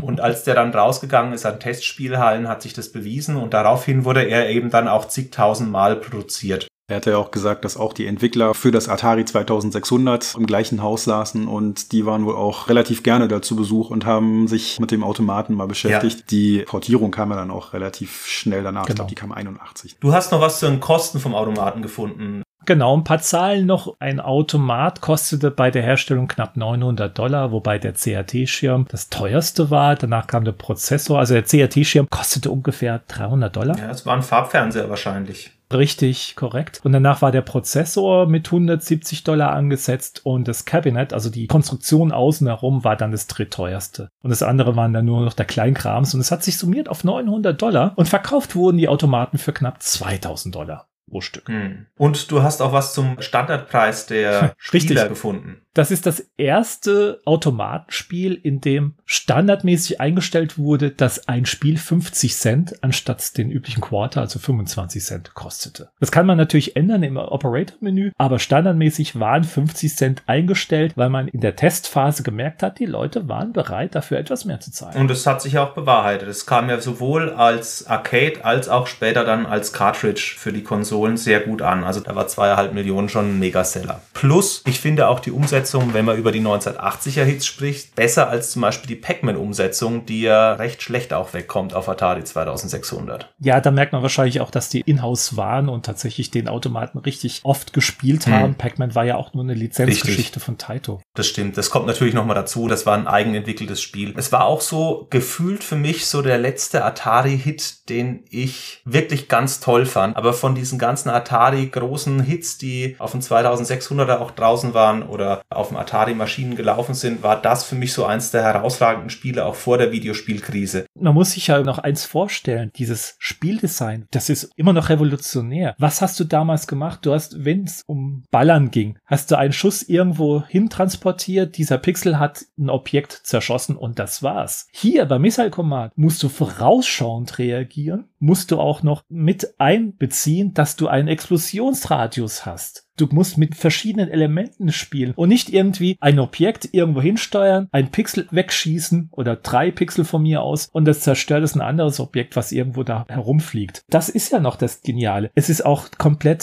zufallsbasiert, was übrigens die ganze Sache noch schwieriger macht. Das habe ich auch noch nicht erwähnt. Aber es war ein richtig geniales Spielprinzip für 1980. Selbst danach kamen kaum Automatenspiele, die solch ein taktisches Vermögen von dir verlangt haben. Ihr seht schon, der Sascha hat eine Hassliebe dazu aufgebaut.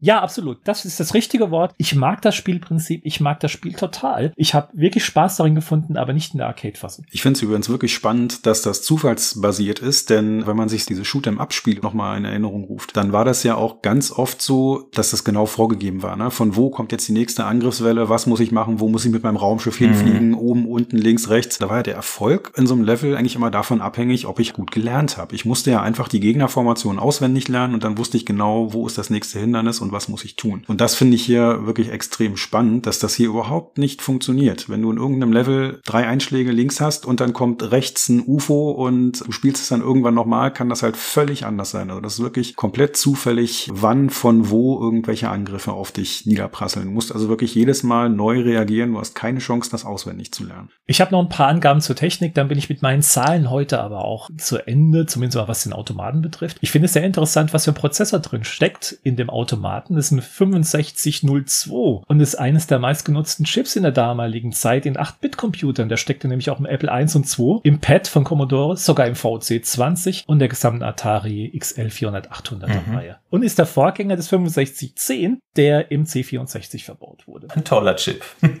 Absolut. Ein Megahertz ist schon eine Leistung für 1980. 0,98 hat er C64 gehabt, das weiß ich noch. Ich hatte mal einen Freund, der hat einen C64 auf 1,2 Megahertz übertaktet, aber da war dann der Bildschirm nur noch weiß. War ganz schlecht und er hatte dann Angst um seinen C64. Mit Wasserkühlung schon?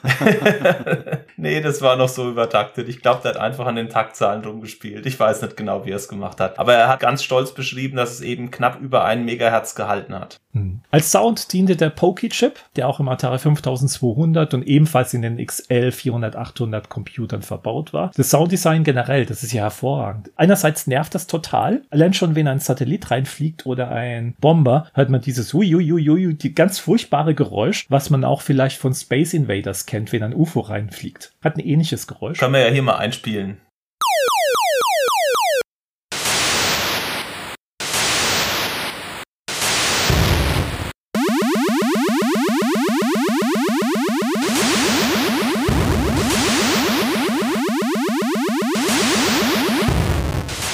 Und grandios sind wirklich die Explosionen. Die werden hier künstlich erzeugt. Wenn man sich auch zu der Zeit mal zurückerinnert, war eine Explosion immer so ein laues Lüftchen, so ein Pff. Ja, das stimmt. Mehr kam da nie raus. Ich muss immer an River Raid denken. Das war ja lächerlich, was an Explosionen da aus den Chips herausgezaubert wurde. Aber hier, das ist ein richtiges Brummen. Wenn du noch eine ordentliche Soundanlage vielleicht verbaut hast im Automaten und den Bass hochschraubst, da kommt richtig Wumms raus.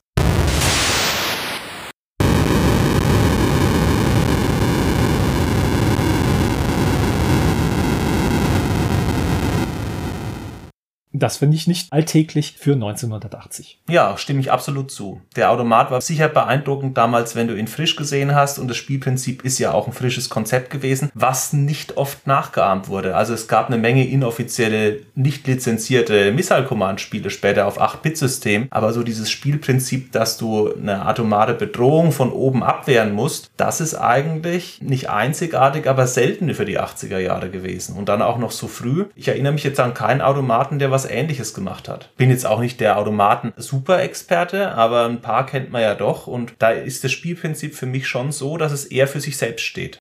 Kommen wir mal zu den Unterschieden, die in den Atari-Versionen sind. Also es gibt ja jede Menge andere Versionen, auch noch, die von Drittherstellern nachgeahmt wurden. Aber ich konzentriere mich zumindest mal bei dem, was ich gesehen habe, auch auf das, was Atari produziert hat. Also erstmal die große Welle natürlich 1981 mit der 2600er und dann kurz danach auch den 5200er Ableger von Missile Command. Zu denen haben wir ja schon was gesagt. 1987 dann auf dem Atari ST. Der hat auch zwei Silos Fand ich auch ganz interessant. Seltsamerweise fehlt der mittlere Silo. Da steht stattdessen eine von diesen sechs Städten und der Beschuss läuft auch so, dass du die Flugbahn deiner eigenen Rakete auch noch sehen kannst. Also das ist so ein bisschen der Unterschied hier. Allerdings wird auch alles mit einem Knopf gesteuert und natürlich per Joystick-Eingaben bei den Atari Home-Versionen. Beim Atari ST kann ich mir vorstellen, dass es eine Mausunterstützung gegeben hat. Das habe ich aber nicht näher recherchiert. Vielleicht wisst ihr dazu mehr.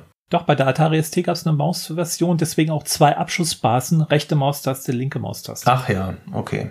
Ich finde auch vor allem die Atari 2600 und 800 sehr gelungen. 400, 800 XL, das ist ja immer eine Reihe gewesen. Mm. Ich finde die grandios, weil man sich da Gedanken gemacht hat, wie schnell das Spiel sein soll und weil man auch mit dem Joystick spielt und keinen Trackball zur Verfügung hat. Dementsprechend gut ist auch die Steuerung des Steuerkreuzes oder beim 2600 ist es ja eigentlich ein Strich nur. Aber da hat man sich richtig Mühe gemacht, mm dass der Spieler nicht nach fünf Minuten das Modul schon in die Ecke haut, sondern ja, ein schönes Balancing gefunden. Steuert sich nicht behäbig. Nein, überhaupt nicht. Bei der Version fürs Atari 2600 gab es übrigens auch die Möglichkeit, das mit einem Trackball zu spielen. Das habe ich jetzt auch erst in der Recherche für den Podcast entdeckt. Also früher wusste ich das nicht. Ich glaube auch so gut wie niemand hatte damals einen Trackball. Aber es ist einer angeboten worden und Missile Command ist halt auch eines der wenigen Spiele, die das dann tatsächlich unterstützt haben. Und was ich bei der 2600er Variante noch sehr nett finde, ist, dass da ein kleines Easter Egg versteckt ist. Mhm. Und zwar war verantwortlich für die Umsetzung auf den Atari 2600 600 Rob Fullop und der hat sich in dem Spiel verewigt. Da gibt es ja die Geschichte, das ist ja bekannt, dass zu der Zeit in den 80ern die Entwickler bei Atari nicht so hundertprozentig glücklich damit waren, welche Wertschätzung sie da genossen haben. Da hatte ja auch mal vor einiger Zeit der David Crane direkt mit euch im Interview was dazu erzählt, als er da mit ihm über die Caslon gesprochen hat. Da hat er dann auch über seine Vergangenheit erzählt und gesagt, dass da letztlich auch die Top-Entwickler kein besseres Standing hatten als irgendwelche Leute im Blaumann, die da in der Fabrik standen und die Module zusammengeschraubt haben. Und letzten Endes war das für ihn und für einige andere ja dann auch ein Grund dafür, Atari zu verlassen und die haben dann in der Folge Activision gegründet. Es gibt so ein berühmtes Easter Egg in einem anderen Atari-Spiel für den 2600, in dem Spiel Adventure. Da ist es nämlich so, dass sich der Entwickler dort in dem Spiel selbst verewigt hat.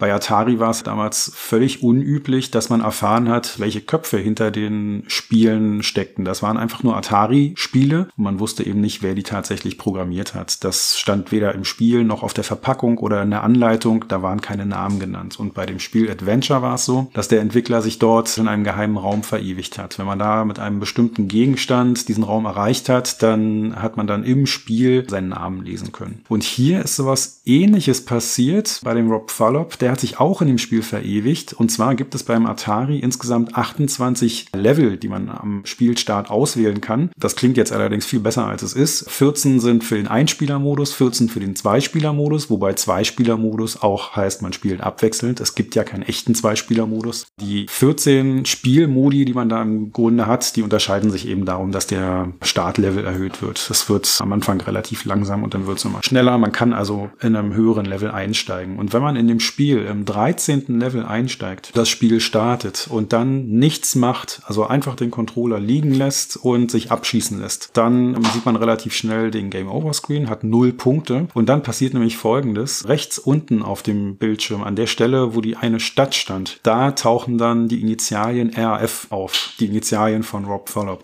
Ist das nicht ein bisschen traurig? Naja, das ist der große Fehler von Atari. Bei uns Natürlich. hat ja David Crane auch erzählt, es ging um 35.000 verweigerte Bonuszahlungen, weswegen Activision letztendlich gegründet wurde. Mhm. Und die haben noch immer nichts draus gelernt ein Jahr später, weil man diesen Erfolg von Activision noch nicht gesehen hat. Aber das muss man sich vorstellen, dass du wirklich mit solch einer Variante sogar nur die Initialen einbauen kannst. Für ihn wahrscheinlich tierisch befriedigend und großartig, aber von außen betrachtet steht mich das sehr traurig.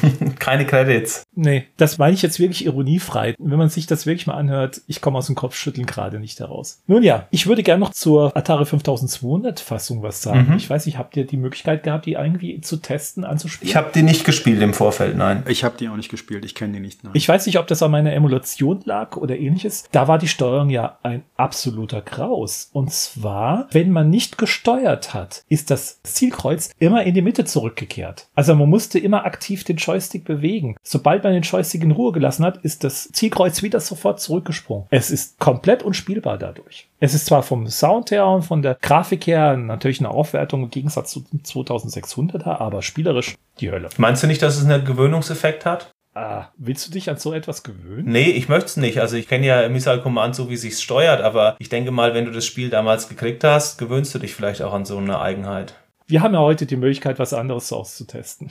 Richtig, also das ist tatsächlich wahrscheinlich eine andere Spielart, wie du es dann auch angehen musst. Vielleicht kann man damit hier und da Zeit sparen, weil es zurückspringt, aber natürlich ist es auch ärgerlich, wenn du vielleicht mal irgendwie falsch gedrückt hast oder dein Joystick nicht reagiert oder sonst irgendwas und du springst dann wieder zurück. Das ist natürlich für jemanden, der Missile Command so gespielt hat, wie wir es jetzt gespielt haben auf den Konsolenparts oder auch in der Arcade natürlich ein ganz anderes Spielgefühl. Bleiben wir doch bei den ganzen Konvertierungen. Da haben wir ja noch ein paar gespielt. Du hast ja auch noch die Lynx-Fassung gespielt, Christian. Erzähl mal. Genau, die habe ich auch gespielt. Ich habe das auf so einem Evercade-Modul drauf gehabt. Das ist erschienen 1995 war das erst. Viel, viel später als der Automat. Und zwar hat Atari dann eine Cartridge veröffentlicht mit Asteroids und mit Missile Command, also zwei absoluten Klassikern. Die haben sie zusammengepackt, haben dem Spiel noch den Titel Super verpasst, also Super Missile Command. Und es gibt allerdings auch ein paar kleine Änderungen auf dem Lynx. Und zwar haben die sich da noch überlegt, dass man einen Shop einbaut. Man konnte da Geld verdienen und Waffen kaufen, um Extras auszurüsten. Da gab es verschiedenste Dinge. Es gab Waffen, es gab zum Beispiel ein Upgrade, dann sind deine Raketen schneller geflogen, was aus meiner Sicht relativ sinnlos ist, weil es kommt nur darauf an, dass man richtig berechnet, wie lange das dauert, bis der Einschlag da ist. Die Zeit, die ist da gar nicht so entscheidend, aber das war eine Möglichkeit. Eine andere Möglichkeit war, dass die Raketen eine größere Explosion verursacht haben. Das ist dann schon ein bisschen sinnvoller. Wenn man nicht ganz so gut zielen kann, dann trifft man trotzdem noch mal einiges. Es gab dann noch ein anderes Upgrade, da haben sich die Raketen aufgespalten und zwei kleine Explosionen ausgelöst. Das war im Prinzip so ähnlich wie diese große Detonation, aber ich streute anders. Dann gab es eine Clusterbombe. Es gab auch eine, das fand ich interessant. Das hieß tatsächlich Lenkrakete. Das hat bei mir aber nicht funktioniert. Ich habe mir vorgestellt, dass die dann irgendwie wie diese Smart Bombs die gegnerischen Raketen irgendwie alleine ansteuert. Da habe ich aber das Gefühl gehabt, dass das überhaupt keinen Effekt gehabt hat. Mhm. Was es auch noch gab, man konnte noch zusätzliche Munition kaufen. Dann hatte man halt nicht nur 10 Schuss in den einzelnen Abschussbasen, sodass man dann ein bisschen länger spielen konnte, wenn man daneben geschossen hat. Ansonsten war das Spiel so, wie wir es halt auch kennen. Interessant finde ich, dass sich das Spielgefühl wirklich ganz anders gezeigt hat. Denn dadurch, dass ich erstmal Waffen ausrüsten muss, hatte ich das Gefühl, dass die ersten Level total schwierig waren. Auch wenn die Geschwindigkeit da noch relativ moderat war, hast du ja einfach ein relativ schlechtes Waffensystem gehabt. Und in den nächsten Leveln bist du besser geworden wurden. Das heißt, für mich war es so, dass die ersten Level sehr, sehr schwierig waren und dann wurde es Stück für Stück ein bisschen leichter, weil ich eben besser ausgerüstet mhm. habe. Bis dann wieder der Schwierigkeitsgrad anzog und die Raketen einfach so schnell auf dich zugeprasselt sind, dass du dann halt auch wieder keine Chance mehr hattest.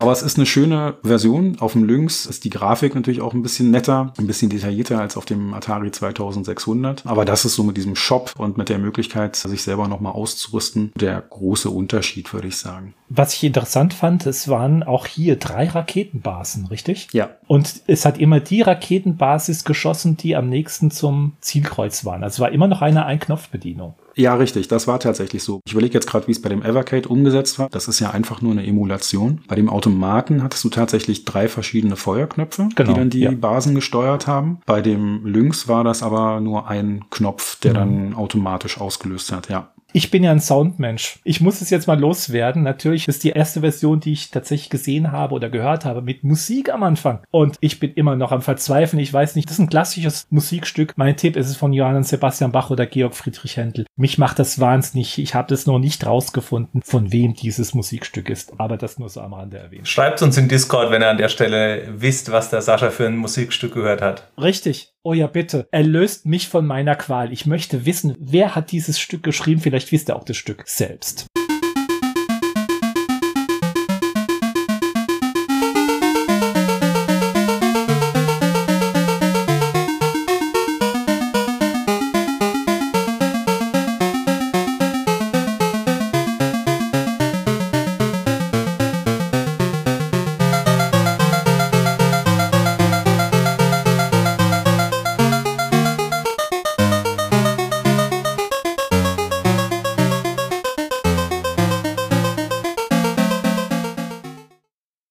Beitragen zu alternativ gespielten Versionen. Ich bin ja immer am C64, derjenige, der dann auch Spiele austestet. Hier gibt es ein Spiel von Interceptor Software, das Missile Command heißt. Und das ist eine Umsetzung in Basic. Das Original am Arcade war ja in Assembler geschrieben. Es ist wesentlich langsamer. Es wirkt ein bisschen behäbig. Es steuert sich auch nicht so direkt wie die Atari-Versionen. Also aus meiner Sicht eine relativ schlechte Umsetzung, wenn man die anderen kennt. Auch für 1983 eher enttäuschend. Da war ja dieses Spielprinzip dann doch drei Jahre auch alt und du hast sie angesprochen, da war schon der Nachfolgeprozessor auch drin. Also man hätte wahrscheinlich dieses Spiel auch besser umsetzen können, aber es ist spielbar. Also ich sage jetzt, es ist keine totale Katastrophe. Richtig gut war es aber nicht. Findest du? Ja. Ich finde es eine Totalkatastrophe. Das war die erste Version, wo ich Missile Command kennengelernt habe. Okay. Und ich habe zwar gewusst, in welche Richtung das Spiel geht und fand es auch damals schon nett, aber ich fand es spielerisch komplett daneben. Weil es wirkt halt so, als würde es ruckeln. Genau. Also erstens mal haben wir schwachbrüstige Sit-Sounds. Das stimmt, ja furchtbar. Da gab es schon in der Zeit was Besseres. Klar, der Grafikstil ist ja da etwas merkwürdig, weil es auch mit Basic programmiert wurde. Offensichtlich auch mit den Grafikzeichen. Kommt mir auch so vor, stellenweise. Also so unten die Küste und die Raketenabschussbasis. Mhm. Und das Beste ist, beim Start einer Abwehrrakete bleiben die feindlichen Raketen kurz stehen, bis die Abwehrrakete explodiert. Das ist spielerisch ein ganz anderes Spiel in dem Moment. Also wenn du den Knopf drückst, hält das Spiel in dem Moment kurz an, das stimmt. Aber dafür fliegen auch die Raketen relativ schnell hoch. Das Problem ist, dass die Explosionskreise bei Weitem nicht so organisch wirken wie in der Originalversion. Also da ist dieses Ruckeln da, die Kreise sind auch kleiner. Ich fand es jetzt auch nicht überragend, aber ich sag mal so, wenn du keinen Atari hattest und das Spiel vielleicht nicht von Atari kanntest, dann war das schon okay. Wenn du das Original mal gespielt hast in irgendeiner Form, war es halt, wie du sagst, lahm ja, deine Diskettenbox hat bestimmt andere bessere Spiele beinhaltet. Richtig, also auf dem C64 ist es kein Knaller, das muss man wirklich sagen. Ich habe noch ein paar andere Versionen angespielt, die Liste ist lang. Ich habe mir wirklich einiges angetan. Gut, Lynx hatten wir schon, Atari Jaguar hatte ich mir mal ganz kurz angeguckt. Das ist eine unsägliche 3D 90er Jahre CD-ROM-Variante.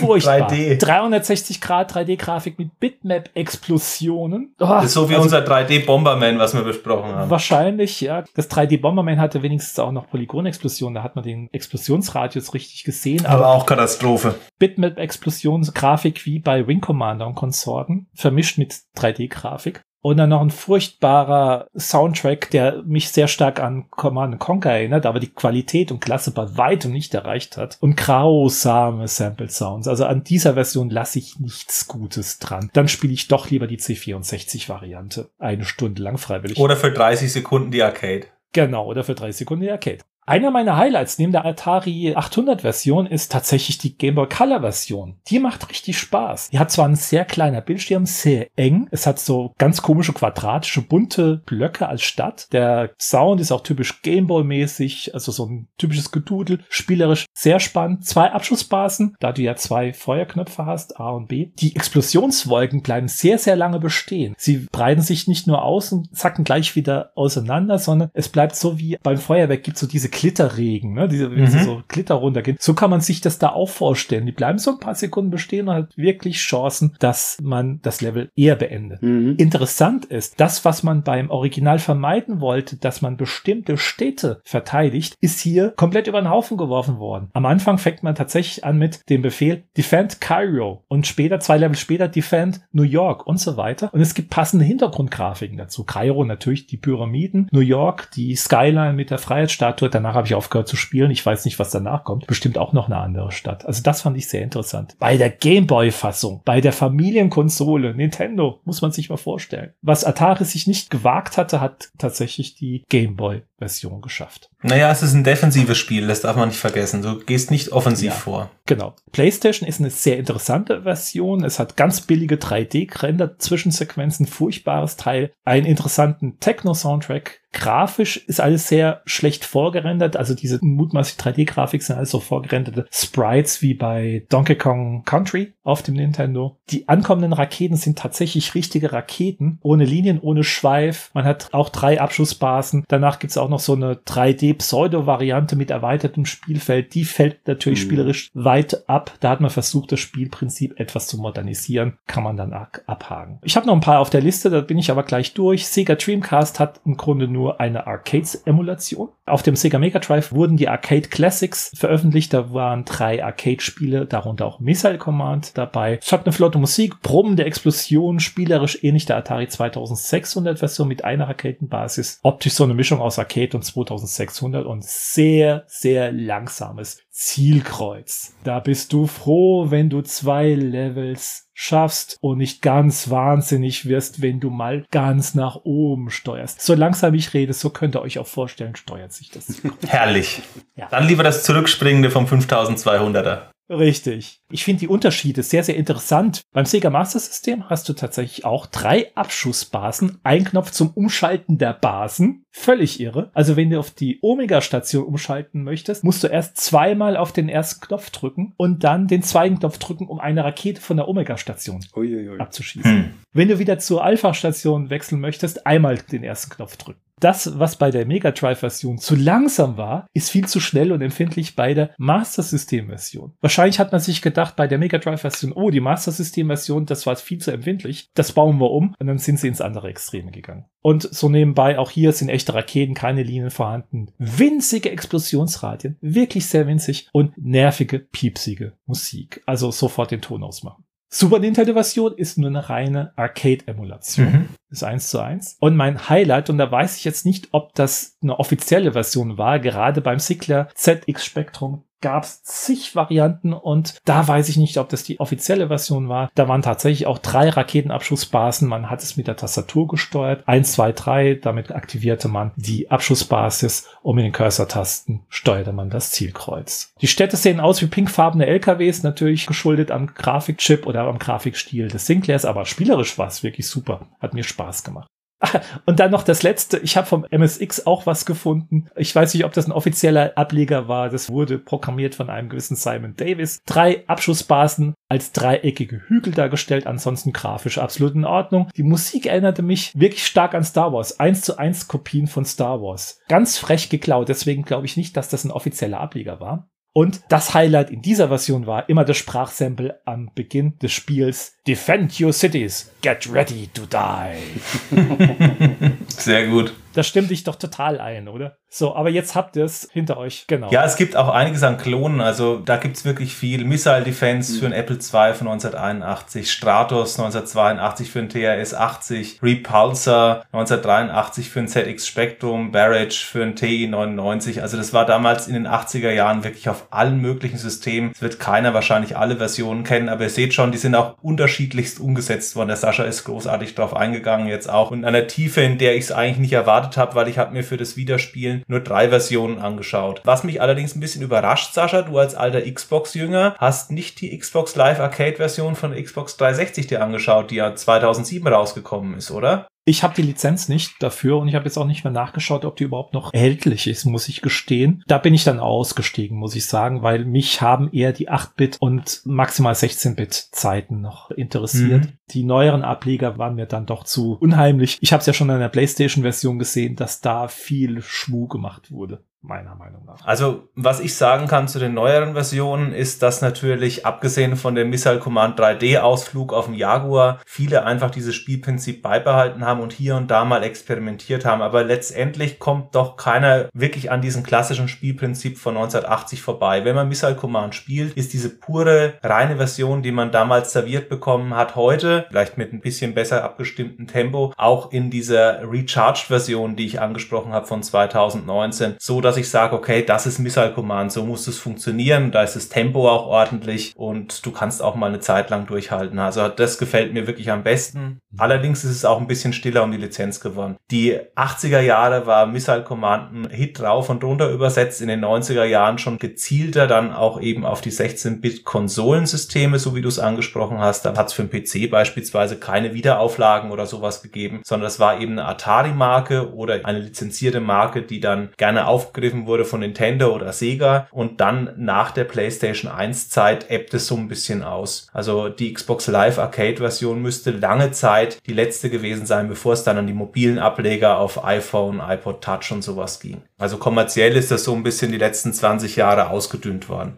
Was aktuell ja noch in Entwicklung ist, es soll ja irgendwie eine neue Konsole von Intellivision, dieses Amico geben. Ach je. Das ist ja angekündigt. Ich glaube, das ist noch nicht erschienen. Und für dieses System, das irgendwie Erfolg haben kann, bin da sehr skeptisch, auch wenn ich ja wirklich ein Retro-Konsolen-Fan bin. Ich kann es mir nicht vorstellen. Aber da ist jedenfalls auch Missile Command offiziell angekündigt. Das wird da also auch drauf spielbar sein. Dann sind wir mal gespannt, was daraus wird. Es sind noch andere Themenfelder auch offen zu unseren Missile Commands, die bereits erschienen sind. Einmal geht es natürlich darum, dass es auch einen relativ großen Bass aus der damaligen Zeit gab und Highscore-Jäger in den frühen 80ern, die allerdings dann später erst in den 2000ern von Die Hard Fans, also sprich von Veteranen, die dieses Spiel in der Jugend gespielt haben und die dieses Spiel auch nicht losgelassen haben, übertroffen wurde. Und da gibt es zwei verschiedene Arten, die Highscore anzugehen. Einmal gibt es einen Turniermodus. Der Turniermodus lässt dich keine Bonusstätte erhalten und es gibt eben eben die Möglichkeit, das Spiel im Standardmodus zu spielen, so wie wir es auch kennengelernt haben. Der Sascha bis ins dritte Level, ich bis ins vierte Level und der Christian vielleicht noch einen Tick weiter. Nee, Aber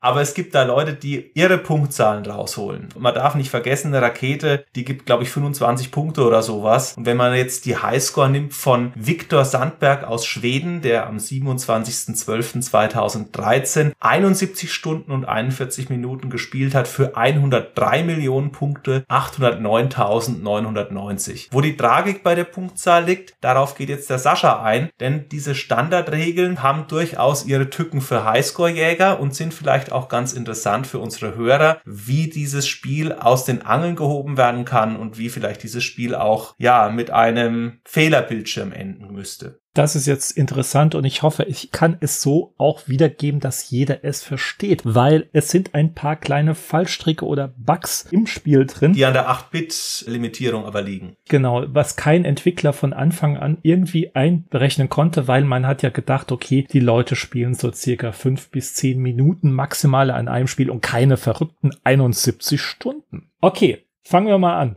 Das erste 8-Bit-Problem ist ja, 8-Bit geht ja bis maximal 256, also 00 bis Hexadezimal FF. Das erste Problem liegt darin, dass wenn man nach 10.000 Punkten eine Bonusstadt erhält, die dann, wenn man noch keine zerstörte Stadt unten im Level sichtbar hat, werden die im Hintergrund beibehalten. Hat man allerdings schon 256 Städte auf dem Konto und man erhält noch mindestens eine dazu, wird der Zähler erst wieder auf Null gesetzt und alles, was drüber hinausgeht, fängt wieder von vorne an. Also angenommen, man hat schon 256 Städte, man bekommt 10 Bonusstädte hinzu, hat man am Ende plötzlich nur noch 10 dastehen. Also Überraschung. Also man verliert 256 Städte, einfach mal so. Das ist der Grundbug. Jetzt kommt allerdings noch ein paar kleine Bugs hinzu. Und zwar, wenn man auf seinem Punktekonto über 810.000 Punkte kommt. Völlig irre. Ich war froh, dass ich da mal überhaupt knapp die 10.000 erreicht hatte, nebenbei bemerkt. Überschreitet man diese 810.000 Punkte, bekommt man auf einen Schlag 176 Bonusstädte dazu. Woher die Zahl kommt, weiß keiner, aber man bekommt diese Städte dazu. Danach läuft wieder alles normal. Der Punktezähler hat allerdings nur sechs Ziffern, nur sechs Stellen. Kommt man über eine Million hinaus, fängt das intern wieder an. Wenn man dann eine Million und 810.000 Punkte hat, bekommt man wieder auf einen Schlag 176 Städte hinzu. Danach läuft wieder alles normal. Bei 2,81 Millionen fängt das ganze Spiel wieder an. 176 Städte hinzu. Ist ja alles nicht so schlimm. Dann freut man sich, yay, 176 Bonusstädte. Ich kann ja unendlich viel spielen. So, jetzt holt ihr aber mal den anderen Bug heraus, dass man maximal 256 Städte horden kann und danach fängt der Zähler wieder bei Null an. Das ist schon mal das erste Problem. Und man sieht ja nie irgendwo stehen, wie viel Bonusstädte man noch auf dem Konto hat. Also man muss immer alles mitrechnen. Und das ist das Problem, gerade bei diesen Marathonspielern, die sind dann hergegangen, natürlich 71 Stunden durchspielen, das hat keiner gemacht. Man hat mal 10 Minuten Powernapping gemacht, ist auf die Toilette gegangen, hat kurz was gegessen und dann haben die praktisch mit diesen Bonusstädten gespielt und ließen die Städte einfach von den Raketen treffen und das war's. Also sie haben einfach gar nicht gespielt, ließen das Spiel laufen und so haben sie ihre Zeit überbrückt. Das heißt, man hat nicht pausiert oder so, das Nein, ging ja nicht, genau. ne, sondern man hat einfach das Spiel laufen lassen und musste dann im Prinzip abschätzen, wie viel Bonusstädte man in der Zeit dann halt So ist es. verliert, in der man jetzt gerade mal auf dem Klo hockt oder so. Richtig, und du musst immer diesen Zähler im Hinterkopf behalten, dass der Reset bei 256 Städten passiert, plus diese 176 Bonusstädte, die dir mit einem Schlag auf diesen Zähler reingedonnert werden. Außerdem gibt's ja auch noch den Multiplikator bei 255 und Level 256. Den gibt's ja auch noch. Wenn du ausgerechnet 810.000 Punkte am Level 255 erreichst, dann kriegst du die 176 Städte mal 255 ausgezahlt. Das gleiche gilt auch für alle Punkte. Das heißt, wenn du gerade in den letzten und vorletzten Level hängst, wird jede Punktzahl, jede Rakete, jede Stadt, jedes Bonusstädtchen, was du kriegst, mal 255 genommen. Und dadurch kommt es natürlich immer wieder zu so einem Buffer-Overrun. Und das hat auch dazu geführt, dass teilweise diese Automaten dann nicht mehr mitgemacht haben. Das beschreibt unter anderem dieser Tony Temple, der die Highscore-Jagd im Turniermodus gemacht hat, sehr detailliert in einem Vortrag. Aber das führt natürlich auch dazu, dass du da Schwierigkeiten hast, es zu berechnen. Denn so wie du es gesagt hast, bei 256 wird ja die Stadtanzahl gelöscht. Und wenn du gerade im 255. oder 256. Level sowas erwischt, dann musst du aber ganz schön gut im Kopf rechnen sein und abschätzen, wie viele Städte du hattest. Weil 255 mal 176 ist schon krass. Mhm. Und ich setze noch einen drauf. Es gibt noch einen Bug, der das Spiel crashen lässt.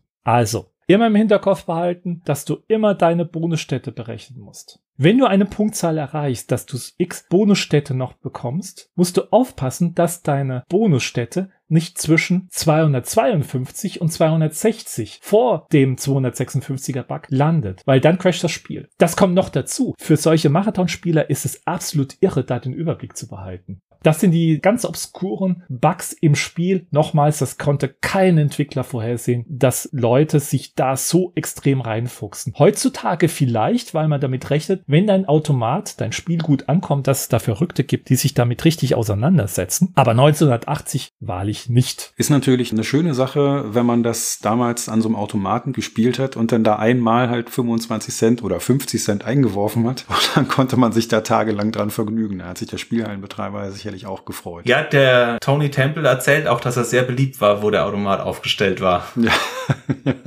genau. Das ist wirklich Wahnsinn. Ja, und deswegen den 256er Glitch bei Pac-Man, der ist ja bekannt, dass er da der Level 256 letztlich ja auch aus ähnlichen Gründen dann kaputt ist, weil es da halt überläuft. Aber dass es sowas hier auch gibt, war mir auch nicht bekannt. Es ist auch völlig verrückt, dass man sich vorstellt, 71 Stunden am Stück irgendwie in diesem Spiel zu sein. Es ist so, dass die Spielautomaten verschiedene Einstellungen haben für den Spielhallenbetreiber. Und da kann man wohl einstellen, bei wie viel Punkten eine extra Stadt dann als Bonus gewährt wird. Das hat letztlich dann auch zu diesem anderen, das war jetzt der Marathon-Modus, den wir eben beschrieben haben, zu diesem anderen Modus, zum Turniermodus geführt. Da hat man nämlich diese Bonusstädte einfach abgeschaltet. Also da hat man einfach nur seine Highscore erhöht, aber es gab eben keine Städte nach. Wenn da die sechs Städte abgeschossen waren, dann war das Spiel beendet. Und das ist dann der zweite Modus gewesen, in dem der Tony Temple der weltbeste Spieler ist. Der hat seinen Rekord aufgestellt 2010 und ist da immerhin auch nochmal auf 4,4 Millionen Punkte gekommen und hat auch daran drei Stunden am Stück gespielt. Ein weiterer Punkt, der bei diesen Levelgrenzen ja auch noch passiert, ich glaube, das haben wir eben noch nicht gesagt, wenn du den Level 256 erreicht hast und du spielst dann weiter, du hast es geschafft, dann startet das Spiel wieder bei Level 1 neu. Das heißt also, die Raketen sind dann wieder so langsam wie zu Beginn des Spiels. Das heißt, wenn du da erstmal durchgekommen bist, kannst du wahrscheinlich erstmal ein bisschen verschnaufen. Man muss sich das auf der Zunge zergehen lassen. Sind sie so langsam wie am Anfang des Spiels? Herrlich, diese Formulierung. Ja.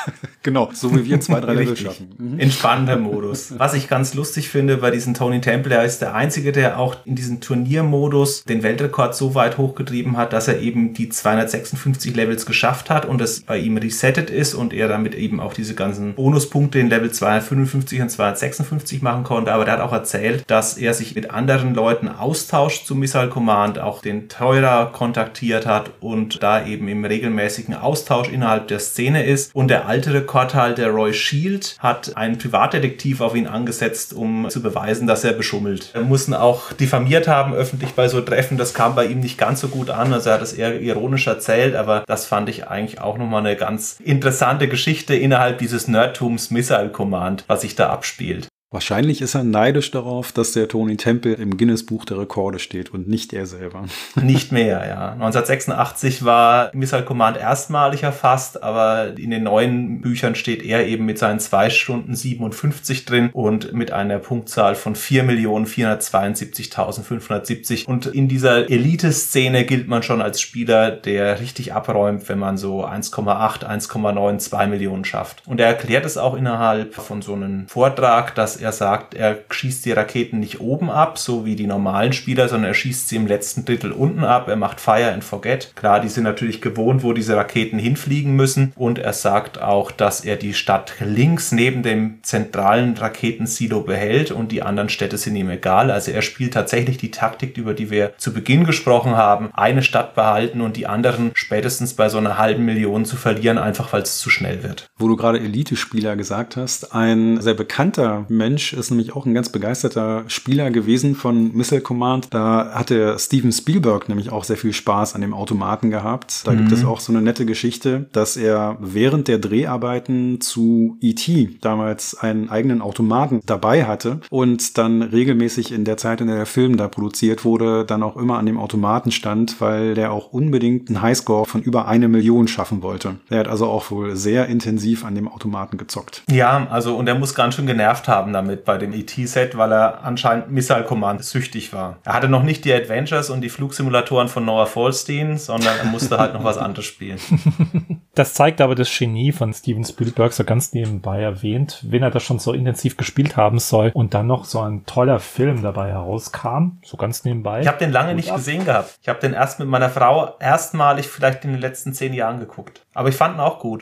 Das war mein allererster Kinofilm und ich fand ihn furchtbar langweilig als Kind. Wie alt war ich da? Sechs Jahre, glaube ich. War ich mit meinem Bruder und fand ihn furchtbar, auch gruselig am Anfang und langweilig doof. Und so lange habe ich ihn auch im Kopf behalten, bis ich ihn auch tatsächlich in den letzten fünf, sechs Jahren zum ersten Mal wieder gesehen habe seitdem. Und Meisterwerk, wie viele Spielberg-Filme. Mm. Er hatte ja auch das höchste Einspielergebnis, als er damals rausgekommen ist. Ich glaube, 82 ist E.T. Jahrelang hat er diesen Rekord auch gehalten. Ja. Also zur Highscore-Jagd gibt's Verrücktheiten. Wer sich dazu berufen fühlt und mit einem Privatdetektiv leben kann, wenn er die 4,4 Millionen knackt oder sowas, kann natürlich jetzt direkt nach dem Podcast einsteigen. Allen anderen natürlich auch noch ein wichtiger Hintergrund zu Dave Teurer. Den hat dieses Spiel ganz schön belastet. Er hat dieses Spiel ja von seinen Chefs so ein bisschen gepitcht bekommen, hat sich mit der Entwicklung beschäftigt, hat es aufs Wesen wesentlich reduziert. Es war ein großer Hit und Missile Command kam auf den Markt, aber für ihn war das Thema noch lange nicht abgeschlossen, denn er hat dann auch berichtet, dass er monatelang unter Albträumen vom Atomkrieg gelitten hat. Und zwar, dass dieses ganze Valley, in dem Atari auch gesessen hat, von einer Atompilz letztendlich vernichtet wird. Und das muss ihn psychisch sehr stark zugesetzt haben, auch in der Zeit nach Missile Command, obwohl er bis heute stolz ist auf das Werk. Das hat ihn gut ausgebrannt, was wahrscheinlich auch erklärt, dass er nach Tempest bei Atari ausgestiegen ist. 1981 kam Tempest raus und 82 ist er dann auch von Atari weggegangen und wurde letztendlich ein externer Berater für Spieleentwicklung. Meine Vermutung ist, da hat Missile Command einen großen Anteil dran. Wir bemühen uns ja auch immer um Interviews mit damals Verantwortlichen und ich habe sowohl Rob Fallop als auch Dave Teurer kontaktiert. Leider ist es so, dass beide sagen, ja, also Privatsphäre ist eine wichtige Geschichte. Sie geben keine Interviews mehr. Sie haben einmal eins gegeben bei der Retro Gamer. Da sei alles gesagt. So ähnlich wie Gerald Köhler das bei uns gesagt hat. Und Retro Gamer selbst musste ja auch acht Jahre anfragen, bis zumindest Teurer bereit war, da Rede und Antwort zu zu stehen. Also mit den Leuten aktuell live zu sprechen ist sehr schwierig. Falls ihr da irgendeine Quelle habt, hören wir uns das natürlich gerne an. Das könnt ihr uns auch posten in Discord oder unter YouTube oder wo auch immer ihr diesen Podcast hört. Aber tatsächlich ist es hier nicht möglich, so einfach ein Interview zu kriegen. Deswegen haben wir heute die Recherche auch so gemeinsam zusammengetragen und wollen natürlich auch nochmal dieses Thema der 80er Jahre Atomkrieg letztendlich in so einer Art Ausklang besprechen. Das war ja damals ein Thema, was im Kalten Krieg nicht nur durch die Kuba-Krise, sondern auch durch die SS-20-Raketen und durch die Pershing-Raketen immer wieder Aktion, Reaktion West-Ost dazu geführt hat, dass diese Aufrüstung in den 80er Jahren ja ihren Höhepunkt erreicht hat und auch popkulturell stark verarbeitet wurde, nicht nur in Missile Command. Sascha, wir haben uns im Vorgespräch, als wir die Folge ausgesucht haben und gesagt haben, Missile Command wäre doch mal ein interessantes Thema, auch über einen Film unterhalten, den wir beide sehr schätzen. Du weißt wahrscheinlich schon, welchen ich meine, oder? Du meintest das Wargames, oder? Wargames, Kriegsspiele.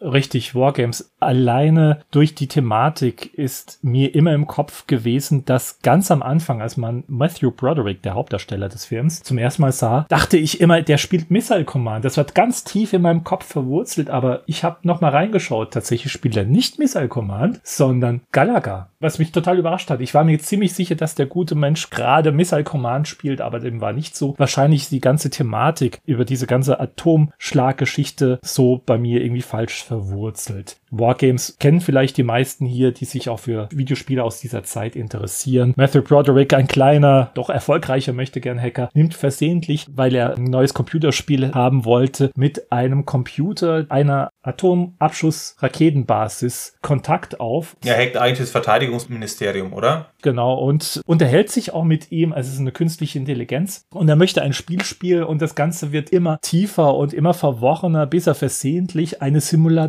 startet für einen weltweiten Atomschlag. Letztendlich ist es nur eine Simulation, aber das wissen die im Verteidigungsministerium nicht oder in der Steuerung der Abschussbasen und wollen auch zurückschlagen gegen damals Russland. Also ein ganz toller, spannender Film, der heute noch richtig gut wirkt, selbst mit der veralteten Technik. Wenn man weiß, es spielt in den 80er Jahren, kann man sich vollkommen auf diesen Film heute noch einlassen. Finde ich auch. Also der Film ist großartig. Man sieht auch dieses Absinken von DEFCON 5 immer weiter hin bis zu DEFCON 1, wo dann tatsächlich der Atomkrieg ausbrechen würde, als Bedrohung plakativ gezeigt. Der Computerspieler spielt mit sich selber weiter und der Mensch ist eigentlich außen vor, weil diese ganzen Systeme halbautomatisiert arbeiten und es kommen auch virtuell Einschlagsszenarien von russischen ICBM-Raketen, die eben auf verschiedenste Ziele in Amerika zusteuern und die Frage ist eben, schießt man die ab oder nicht. Man sieht es auch visuell visuell auf so einer Weltkarte. Ich habe einen Film länger jetzt nicht mehr gesehen, aber ich glaube, die haben eine Weltkarte und man sieht da auch illustriert die Einschläge, Richtig. zumindest mit so Lichtpunkten. Man sieht den Abschuss, die Linien, von wo sie abgeschossen worden sind und Richtung USA fliegen und tatsächlich dann auch mhm. der schöne Explosionsradius, ähnlich wie bei Missile Command, in den in Frage kommenden Militärbasen ja. und wir dürfen nicht mehr verraten. Guckt euch den Film an, es lohnt sich total. Genau, es lohnt sich den Film zu gucken, wer ihn nicht kennt. Du weißt schauspielermäßig immer gut, wer dabei ist. Matthew Broderick ist, glaube ich, der Jugendliche, oder? Richtig, genau. Es spielt auch mit John Wood. Dr. Stephen Falken. Ansonsten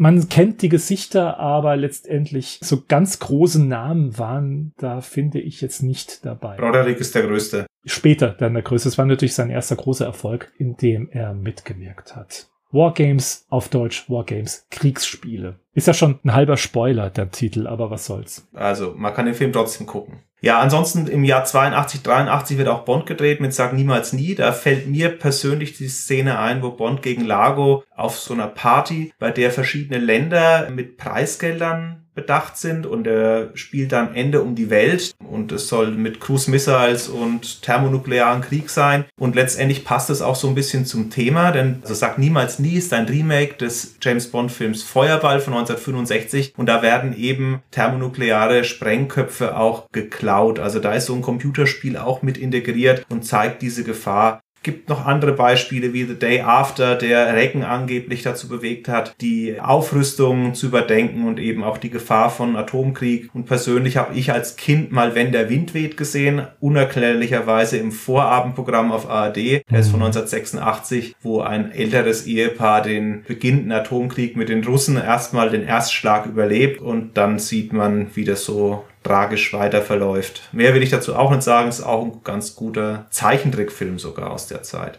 in der deutschen Fassung auch wunderbar synchronisiert von Peter Schiff und Brigitte Mira. Mhm. Auch eine tolle deutsche Übersetzung. Was Filme angeht, gibt es in den 80er Jahren sicher noch mehr, aber das sind die, die mir auch eingefallen sind. Ich weiß nicht, ob ihr euch noch an irgendeinen Film erinnert mit nuklearer Katastrophe, nuklearer Bedrohung aus der Zeit. Man kann aber schon sagen, wir waren ja alle relativ jung. Ich war auch noch unter 10 bis 1990. Trotzdem war mir die Gefahr damals als Kind schon bewusst auch durch Eltern und so, durch Großeltern, die den Krieg mitgemacht haben, war das bei uns zu Hause ein Thema. Ich weiß nicht, wie das bei euch war. Ja, wir beide sind ja etwas älter, Christian. Also bei mir war es auch schon in voller Wucht vorhanden, diese Befürchtung, dieses Wissen. Also wir wurden da schon hundertprozentig bombardiert im wahrsten Sinne des Wortes mit diesem Wissen. Ja, das ging mir auch so. Ich habe ja früher auch in Berlin gelebt, relativ nah an der Mauer und da ist das schon alles auch wirklich sehr mhm. präsent gewesen, auch als Kind auf jeden Fall. Ansonsten Filme, in denen das jetzt wirklich thematisiert wurde, fallen mir jetzt spontan keine weiteren ein, aber es gibt noch so ein paar Filme, die einfach auch zeigen, welche Bedeutung und auch welcher Bekanntheitsgrad mit dem Automaten einherging. Denn hier und da sieht man den Automaten dann eben auch in anderen Filmen einfach mal drin, ohne dass der jetzt eine tiefere Bedeutung hätte. Aber es gibt zum Beispiel den Film Terminator 2, 1991 ist das erschienen. Da ist der junge John Connor, der ist dann mit seinem Kumpel irgendwann in einer Spielhalle in so einem Einkaufszentrum mhm. und spielt da halt unter anderem Missile Command. Da sieht man dann halt auch diesen Game Over Screen mit diesem The End. Und dann gibt's noch ein paar andere Sachen bei Hör mal, wer da hämmert. Das war ja so eine schöne Serie. Tooltime heißt die, glaube ich, im Original. Ne? Ich weiß jetzt gar nicht mehr genau. Home Improvement. Da steht er eher aus Versehen drin, glaube ich. ja, genau. Gibt es auch in einer Folge einfach eine Szene, in der man sieht, wie dieser Automat im Hintergrund steht und irgendeinen anderen Film, das habe ich jetzt aber nur gelesen, den kenne ich nicht. Ein Film mit Bud Spencer und Terence Hill, so ein schöner, stumpfer Prügelfilm von früher. Da gibt's Vergessen wegzuräumen. Genau, da, da gibt's wohl auch eine Schlägerei, wo man dann auch diesen Automaten da im Hintergrund sieht. Das finde ich auch ganz nett. Was ich ansonsten auch noch nett finde, ist, es gab auch mal ein Easter Egg bei Google. Das war 2013. Da haben die sich scheinbar auch nochmal an Missile Command erinnert und haben das als Minispiel in YouTube eingebaut. Mhm. Wenn du YouTube im Browser aufgemacht hast und du hast irgendein Video gesucht, dann konntest du, wenn du links auf den weißen Bereich, der nicht genutzt wurde, geklickt hast und dann mit der Tastatur 1980 eingetippt hast, also nicht im Suchfenster, sondern einfach so ins Leere, dann hat sich da so ein Minispielchen geöffnet. Dann ist das Fenster, in dem ein, das Video abgespielt wurde, so ein bisschen nach unten gerückt und dann waren über diesem Video vier Städte, die es dann zu verteidigen galt. Also dann sind dann von da oben Raketen auf das Video sozusagen abgeschossen worden und du musstest quasi das Video retten. Das funktioniert jetzt natürlich leider nicht mehr, aber das hat mit jedem x-beliebigen Video funktioniert und das kann man heute auch noch als YouTube-Video sich nochmal anschauen, wenn man das nochmal sehen will. Das ist echt ganz nett. Also Google, wenn ihr zuhört, belebt wieder Missile Command auf Google mit 1980 Eingabe im weißen Feld. Wollt ihr noch ein absolutes Hardcore-Nerd-Beispiel hören, in dem der Automat auch erscheint? Schieß los. Staffel 1, Folge 3 mit dem Titel Menschenhandel im Deutschen aus der Serie Cagney und Lacey. Es war eine Kriminalserie, die spielte in New York, frühe 80er, von zwei Polizistinnen. Was natürlich sehr interessant war zu der Zeit. Zwei Kriminalpolizistinnen, die sich durch die Männerdomäne durchkämpfen musste. Die eine sogar Hausfrau, musste auch mit ihren Kindern zurechtkommen und mit Ehemann und so weiter. Tolle Serie nebenbei. Christine Cagney wurde hier noch von McFoster Foster gespielt und nicht von Sharon Glass dann später. Mhm. Und gleich zu Beginn der Folge spielen zwei Punks, völlig ihre Typen natürlich sehr extrem dargestellt, tatsächlich sehr enthusiastisch an dem Automaten. Den sieht man auch ab und zu mal. Natürlich sieht man, dass die Schauspieler keine Ahnung hatten, wie dieser Automat funktioniert, haben ziellos diesen Trackball mit der Hand immer in eine Richtung gerollt und irgendwelche Knöpfe drauf Verkommene Jugend. Die hatten innerhalb von zwei Sekunden sämtliche Munition verballert. Das hat man schon gesehen. Kein Wunder, dass sie dann auch verloren haben und sich tierisch darüber geärgert haben. Fun Fact, ich weiß nicht, ob das nur an der deutschen Version hing, ob es eine internationale Tonspur gibt von der Serie, aber man hörte nicht die Original-Soundeffekte, sondern es wurden Soundeffekte von Pac-Man und Space Invaders eingespielt. Oh, na super. Das war jetzt der Mega-Nerd-Einwurf von meiner Seite. Gut, das kann keiner mehr toppen. In Cagney Daisy hat wahrscheinlich auch noch keiner den Automaten beobachtet, denn solche Quotes findet man ja auch immer wieder mal auf Wikipedia, wo es ist. Und die fand ich jetzt persönlich nicht. Also so gesehen hast du eine Neuentdeckung für jeden, der Wikipedia mal gerne aktualisieren möchte, wo denn Missile Command überall als Automat auftaucht. Was gibt's sonst noch zu sagen? Missile Command war ja so ein Riesenerfolg. Man hat überlegt, da auch einen Nachfolger zu produzieren innerhalb von Atari. Dave Teurer war wahrscheinlich nicht mehr an Bord, deswegen hat man den Junior Programmer Rich Adam drauf angesetzt und der hat tatsächlich Missile Command 2 geplant, hat es als kompetitiven Multiplayer auslegen wollen, bei dem man gegeneinander auf einem Bildschirm spielt, also einer ist oben, einer ist unten und dass man sich gegenseitig eben dann mit Bomben beschießt und die Strahlen auslöst. Man hat aber festgestellt, das Ganze hat keinen richtigen Zug, das funktioniert nicht richtig. Es war eins der 50 Prozent der Projekte, die damals bei Atari eben auch durchs Raster gefallen sind. Er hat gemeint, man sollte das Originalspiel so stehen lassen, wie es ist. Man kann da wenig hinzufügen. Also obwohl es Versuche gab, obwohl es Prototypen gab, obwohl es Tests gab, wie diese Prototypen auch angekommen sind, hat es nicht so überzeugt, dass das an den Start gegangen ist. Was anderes, was allerdings so ein bisschen als geistiger Nachfolger von Missile Command gilt, beziehungsweise das Spielprinzip von Missile Command rumdreht, ist 1982 erschienen mit Liberator. Da ist man Aggressor statt Verteidiger, sprich man schießt aus dem Weltall auf die Weltkugel, die sich dreht, ein blauer Planet, aber es ist nicht die Erde, Raketen ab und versucht da eben die Verteidigungsanlagen zu treffen. Wahrscheinlich ist man einer der Angreifer, die Sardon erobern wollen, also ein Krytolia. Ist allerdings kein so großer Hit gewesen. Ich habe es mir bei YouTube angeschaut, ich habe selbst nie gespielt. Wenn man den Bezug zum Missile Command herstellen will, liegt der sehr nahe. Wenn ich jetzt nur so ins Video geklickt hätte, wäre es mir aber schwer gefallen. Also mir hat der Titel vorher auch nichts gesagt vor der Recherche. Es war auch kein so ganz großer Hit für Atari. Das kann ich noch nachtragen. Ansonsten die Automaten waren in Deutschland von Löwen aufgestellt 1980 und wir haben ja nie einen live gesehen. Also falls da irgendjemand weiß, wie viel es in Deutschland gekostet hat in Münzen für ein Spiel, der kann sich natürlich auch gerne nochmal melden. Ich gehe davon aus, dass die übliche eine Mark. Glaube ich auch. Glaube ich auch. Ich glaube, Afterburner war einer der ersten, der dann auch zwei Mark haben wollte, aufgrund des Cockpit-Moduses. Wenn du drin gesessen hast, war ja die Hydraulik auch aktiv. Ich glaube, das war einer der ersten mit zwei Mark, aber ansonsten war eine Mark üblich. Mhm. Ja, glaube ich auch. Kurze Sache noch, was die Popkultur angeht. Das habe ich vergessen zu sagen. Deswegen hier noch ein Nachtrag. Missile Command hat Filmrechte seit 2011 an 20th Century Fox vergeben und seit 2016 gibt es eine Partnerschaft von Atari und den Studios Emmet, Furler und Oasis Films, die einen Film produzieren möchten gemeinsam. Seitdem hat man aber nichts mehr davon gehört und ich glaube auch unter den aktuellen Umständen, die wir 2022 haben, wird wohl ein Film über thermonuklearen Krieg zwischen Ost und West oder zwischen Krytolian und Sardonesen oder wie immer die Leute da auch heißen, wahrscheinlich kein totaler Kassenerfolg werden. Also ich glaube mal, dass das Projekt eher auf Eis liegt. Ich finde das vor allem total kurios, dass es überhaupt möglich ist, zu einem Spiel wie Missile Command, was ja eigentlich nicht wirklich eine Story hat, Filmrechte überhaupt zu verkaufen. Also Battleship. Da, ja, da fehlt mir wirklich ein bisschen die Fantasie, was da eigentlich draus werden soll.